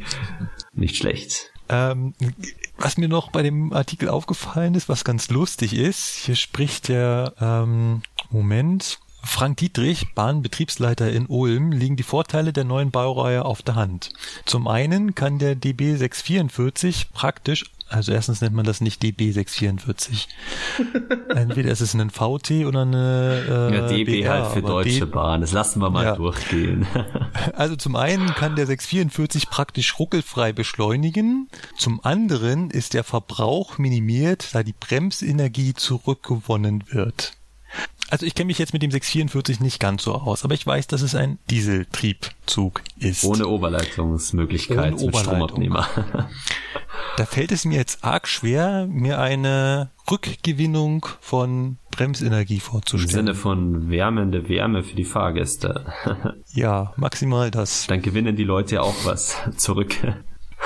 Genau. Also das mag ein dieselelektrisches Fahrzeug sein und die Elektromotoren können auch als Bremsmotoren, also als Bremsen, als elektrische Bremsen fungieren. Ja, aber die daraus gewonnene Energie wird ganz sicherlich nicht für die Traktion Dann wiederverwendet. wird es ja Sinn machen, dass man jeden Dieseltriebzug, der wohl einen äh, elektrischen Motor hat, einfach auch einen Stromabnehmer spendiert, nur zum Zurückspeisen von der Energie, oder? Was haltet ihr davon? Ist das physikalisch möglich? Auf einer nicht elektrifizierten Nein, nein, Strecke. in dem Bereich, wo eine Oberleitung hängt. Wenn zum Beispiel die Bobzüge von Holzkirchen bis zum Hauptbahnhof hier in München einfach den Ja. Wert zurückspeisen, dann. wäre ein wenig äh, over the top. Ich glaube, Aber vor das, allen Dingen das der- lohnt sich nicht. Der Betrag würde auch nicht von denen bezogen werden. Also man schenkt dann einfach DB Netz einfach mal ein bisschen Geld in Zurückspeisen und bezieht davon gar nichts. Das wäre Dann nicht kannst, schlecht. du, dann kannst du ja gleich zwei Wegefahrzeuge äh, machen, die sowohl mit Stromsystem als auch mit Diesel funktionieren. So mit Hybrid gibt's ja sowas, aber wir schweifen ab. Äh, gibt's noch irgendwas Genau. über die 644 interessant ist in dem Nein, Artikel? nein, nein. Ich, mich hat nur, äh, also das, dieses Mini-ICE fand ich lustig und Wobei die ja Zurückgewinnung von Bremsenergie. Also man muss ganz ehrlich sagen, würde ich hier vor dem Zug stehen, es hat schon was, so das Geschwungene im Vergleich zum Schikansen oder zur Münchner U-Bahn sieht es schon mehr nach einem ICE aus, muss man schon zugeben. Wenn jetzt der Lack halt noch ein bisschen anders wäre, naja, Ja. Der in weiß und der wird super als ICE durchgehen. ja, kann die Bahn bei der nächsten Sparwelle dann machen. Ja. Okay, dann äh, München Hauptbahnhof im neuen Lichterglanze. Diesmal ist es kein Zeitungsartikel, sondern es stammt von der Bahn her selber, ist eine Pressemitteilung. Das Ganze war sogar schon Ende Dezember, muss ich gestehen, bin aber jetzt erst auf diesen Artikel gestoßen und fand es recht interessant. Gemerkt habe ich es ehrlich gesagt nicht, aber seit Ende Dezember sind die konventionellen Leuchten abgeschalten worden im Münchner Hauptbahnhof und der Bahnhof erstrahlt in LED-Technik. Das Ganze hat rund 3,5 Millionen Euro gekostet. Klingt jetzt erstmal nicht so spektakulär, ja, Markus? Gesehen, also die, Leuchten habe ich schon gesehen. Die wurden ja auch aufwendig aufgestellt, das haben wir lange beobachtet. Das, das hat angefangen, als sie auch die Soundanlage umgebaut haben. Die haben jetzt da so eine Dolby Surround 26.1 Beschallung, also die ist wirklich, klingt wirklich sehr, sehr gut, ist auch sehr gut verständlich und da haben sie halt auch diese ähm, äh, Ständer für die Lampen aufgebaut. Da haben wir uns erst gefragt, was das wird und äh, ja, irgendwann war es dann ersichtlich, dass sie da die Bahnsteigbeleuchtung erneuern. Aber der, der, der Kasus Knacktus dieses Artikels, der Höhepunkt, der kommt, der kommt ja noch. Richtig. Auf den wollte ich auch hinaus. Also erstmal wollte ich sagen, grundsätzlich mal, die Leuchten sind dimmbar, was ja bei LEDs äh, nicht unbedingt so immer der Fall ist. Und äh, somit gibt es auch eine Nachtabsenkung in den betriebsarmen Zeiten. Das heißt, es wird dann nur noch die halbe Lichthelligkeit geschalten, um den Stromverbrauch zu reduzieren. Und gleichzeitig ist es aber noch hell genug, damit die Sicherheitsregeln eingehalten werden. So, das Spannende ist jetzt aber die doppelte Rückfallebene, die es beim Stromausfall gibt. Es ist nämlich so, wenn nämlich die Beleuchtung ausfallen sollte, dann hat die Anlage noch die Möglichkeit, auf eine Ersatzbeleuchtung zu schalten mit 15% der Helligkeit insgesamt. Und diese Ersatzbeleuchtung wird dann aus der Oberleitung hergenommen. Das ist also mal was, was ganz was Neues. Vor allen Dingen hatten wir erst kürzlich darüber berichtet, von dem Fall, wie der Stromausfall in München damals war, wo eben sämtliche Bahnsteige tot waren, also tot im Sinne von dunkel waren, unsere Züge aber fahren konnten und wir nur aus dem Grund nicht an den Stationen halten durften, sondern durchfahren mussten, weil eben keine Beleuchtung mehr am Bahnsteig an war. Scheinbar hat die Bahn daraus gelernt und hat sich gedacht, ach, wir sind ja eh DB-System, wie heißen die? Irgendwie was von DB Netz halt, die wo für die Oberleitung zuständig sind. Und ähm, warum nehmen wir eigentlich nicht dann als Rückfallebene den Strom auch von der Oberleitung her? DB Energie. Energie, genau, danke.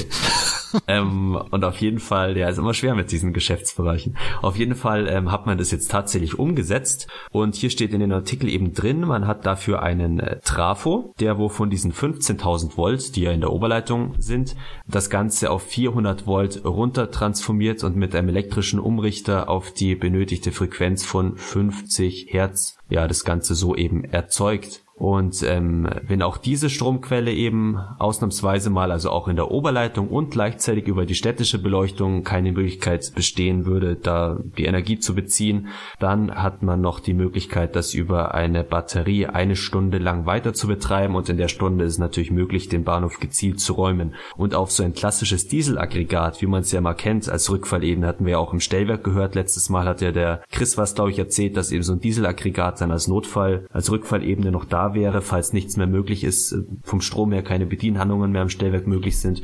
Und äh, so ein Dieselaggregat hat man äh, komplett rausgenommen, auf sowas wird dann verzichtet, weil man sagt, man hat ja die Oberleitung und schon starkes Stück, finde ich, oder? Von 15.000 Volt auf 400 Volt zu transformieren und damit dann LED-Leuchten zu betreiben. Was sagt ihr dazu? Findet ihr auch spektakulär oder? Also ich finde die Idee gut. Technisch ist sie jetzt nicht ganz so spektakulär, aber also vom die Idee Gedanken ist halt her gut. auf jeden Fall schon, ja. Also im Prinzip haben wir die Transformation in allen unseren Fahrzeugen, da machen wir genau das Gleiche. Ja, ja, und wir nehmen natürlich, wir haben auch ja Beleuchtung, wenn man es so sieht, aber dass man jetzt sagt, wirklich eine Bahnsteigbeleuchtung ist schon. Ja. Wobei auch die Frage ist natürlich, wie oft kommt es vor? Wie oft kam es schon vor, dass im Hauptbahnhof wirklich kein Strom war? Halt sehr selten. Aber wenn, dann hat man eine Möglichkeit, ja, werden wir auf jeden Fall auch mal in den Show Notes äh, verlinken.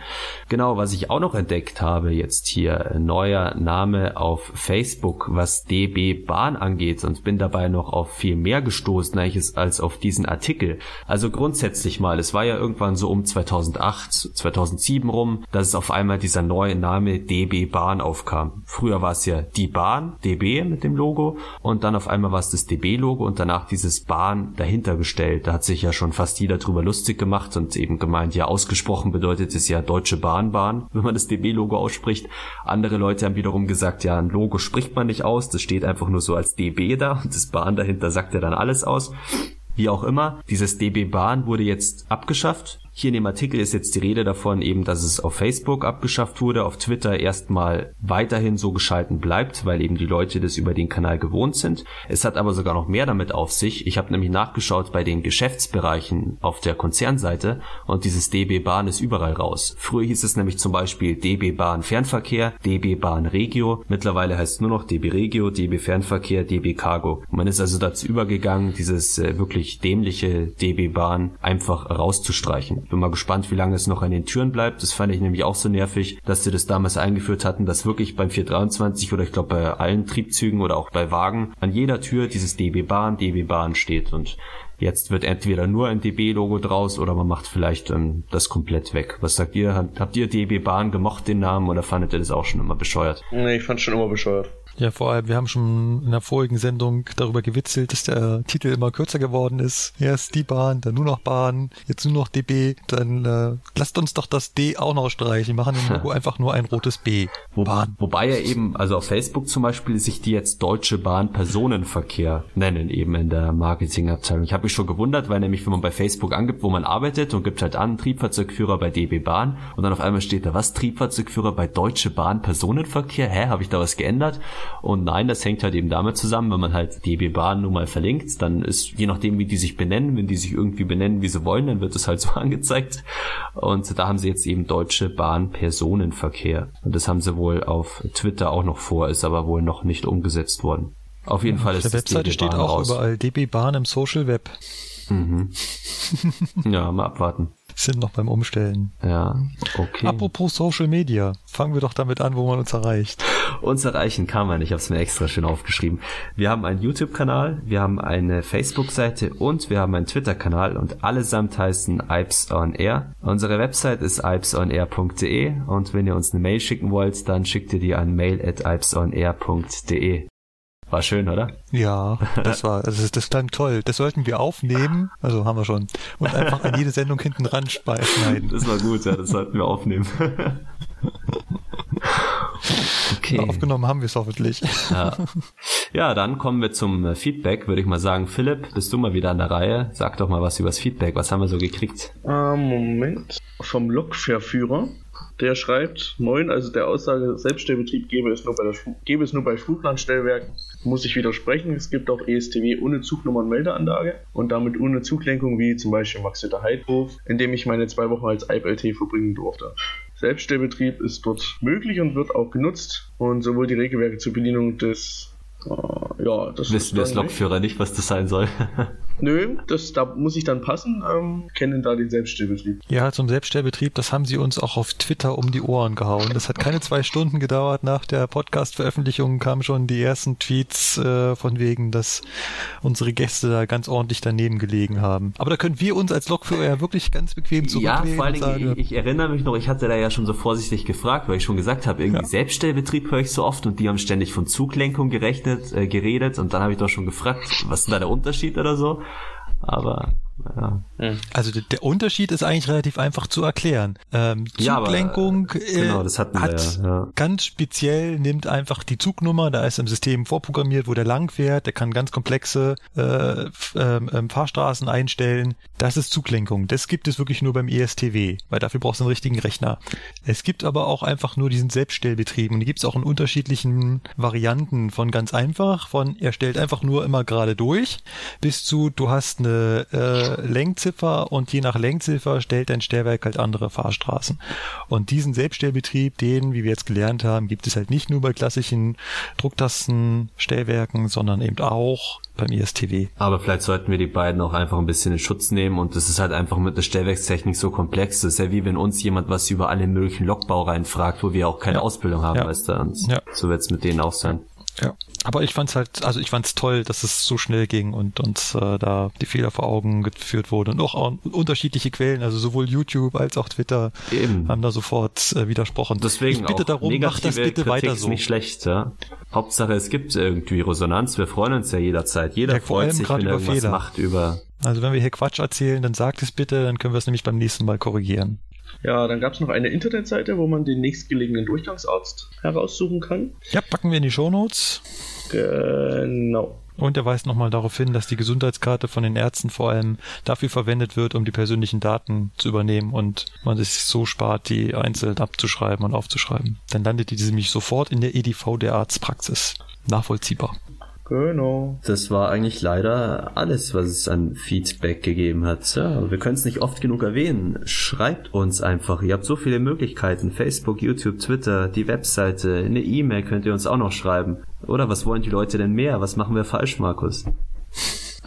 wir sind einfach zu gut. Es gibt es nichts, worüber man sich beschweren ja, kann. Ja, aber dann kann man sich ja so bedanken. Zu gut können wir auch nicht sein. Wir sind zu, zu mittel. Wir sind zu schlecht, um irgendwie Kritik zu kriegen und wir sind scheinbar, weiß ich nicht, keine Ahnung. Nein, wir sind zu ja, gut, um schlechte Kritik zu kriegen ja. und wir sind zu schlecht, um positive Lo Lob Lobpreisungen zu bekommen. Versprecher Ach, haben Quatsch. wir genug, also wir können uns eigentlich hier selber, ja, gut.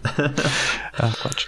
Bei, bei Twitter geht schon ein bisschen, bisschen mehr ab. Da werden wir des Öfteren mal erwähnt und Leute schreiben, dass sie uns gerade im Zug hören. Finde ich immer sehr, sehr lieb, immer, immer mehr davon immer nur die Zahl in den Statistiken zu sehen, wie viele Folgenabrufe wir haben, ist die eine Sache, aber wirklich von Leuten zu hören, dass sie uns gerade hören, ist noch was ganz anderes. Es hat sowas, sowas Nettes, sowas Herzliches. ja. Okay, ja, dann, äh, das war Folge 30 soweit, wenn ihr beide auch nichts mehr habt. Ich würde noch ganz schnell die nächste Folge Ja, das wäre jetzt danach gekommen, wenn ihr zu Folge 30 nichts ah, mehr habt. Dann kann ich mich ja zurücklehnen und das Ende genießen. Ja, also als nächstes die Folge 31. Da wird dann das Hauptthema sein Ausschreibungen. Wie ihr selber ja wisst, gerade hier in Bayern haben wir jetzt die letzten Jahre genug Ausschreibungen gehabt. Die eine oder andere hat die Bahn gewonnen, die eine oder andere verloren.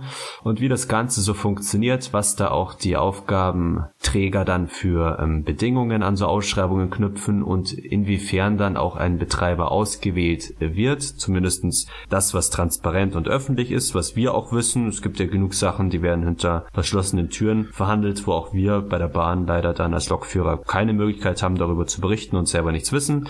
Aber soweit möglich werden wir euch die Folge schön aufbereiten. Dann würde ich sagen, macht's gut und das war Folge 30. Tschüss. Ciao.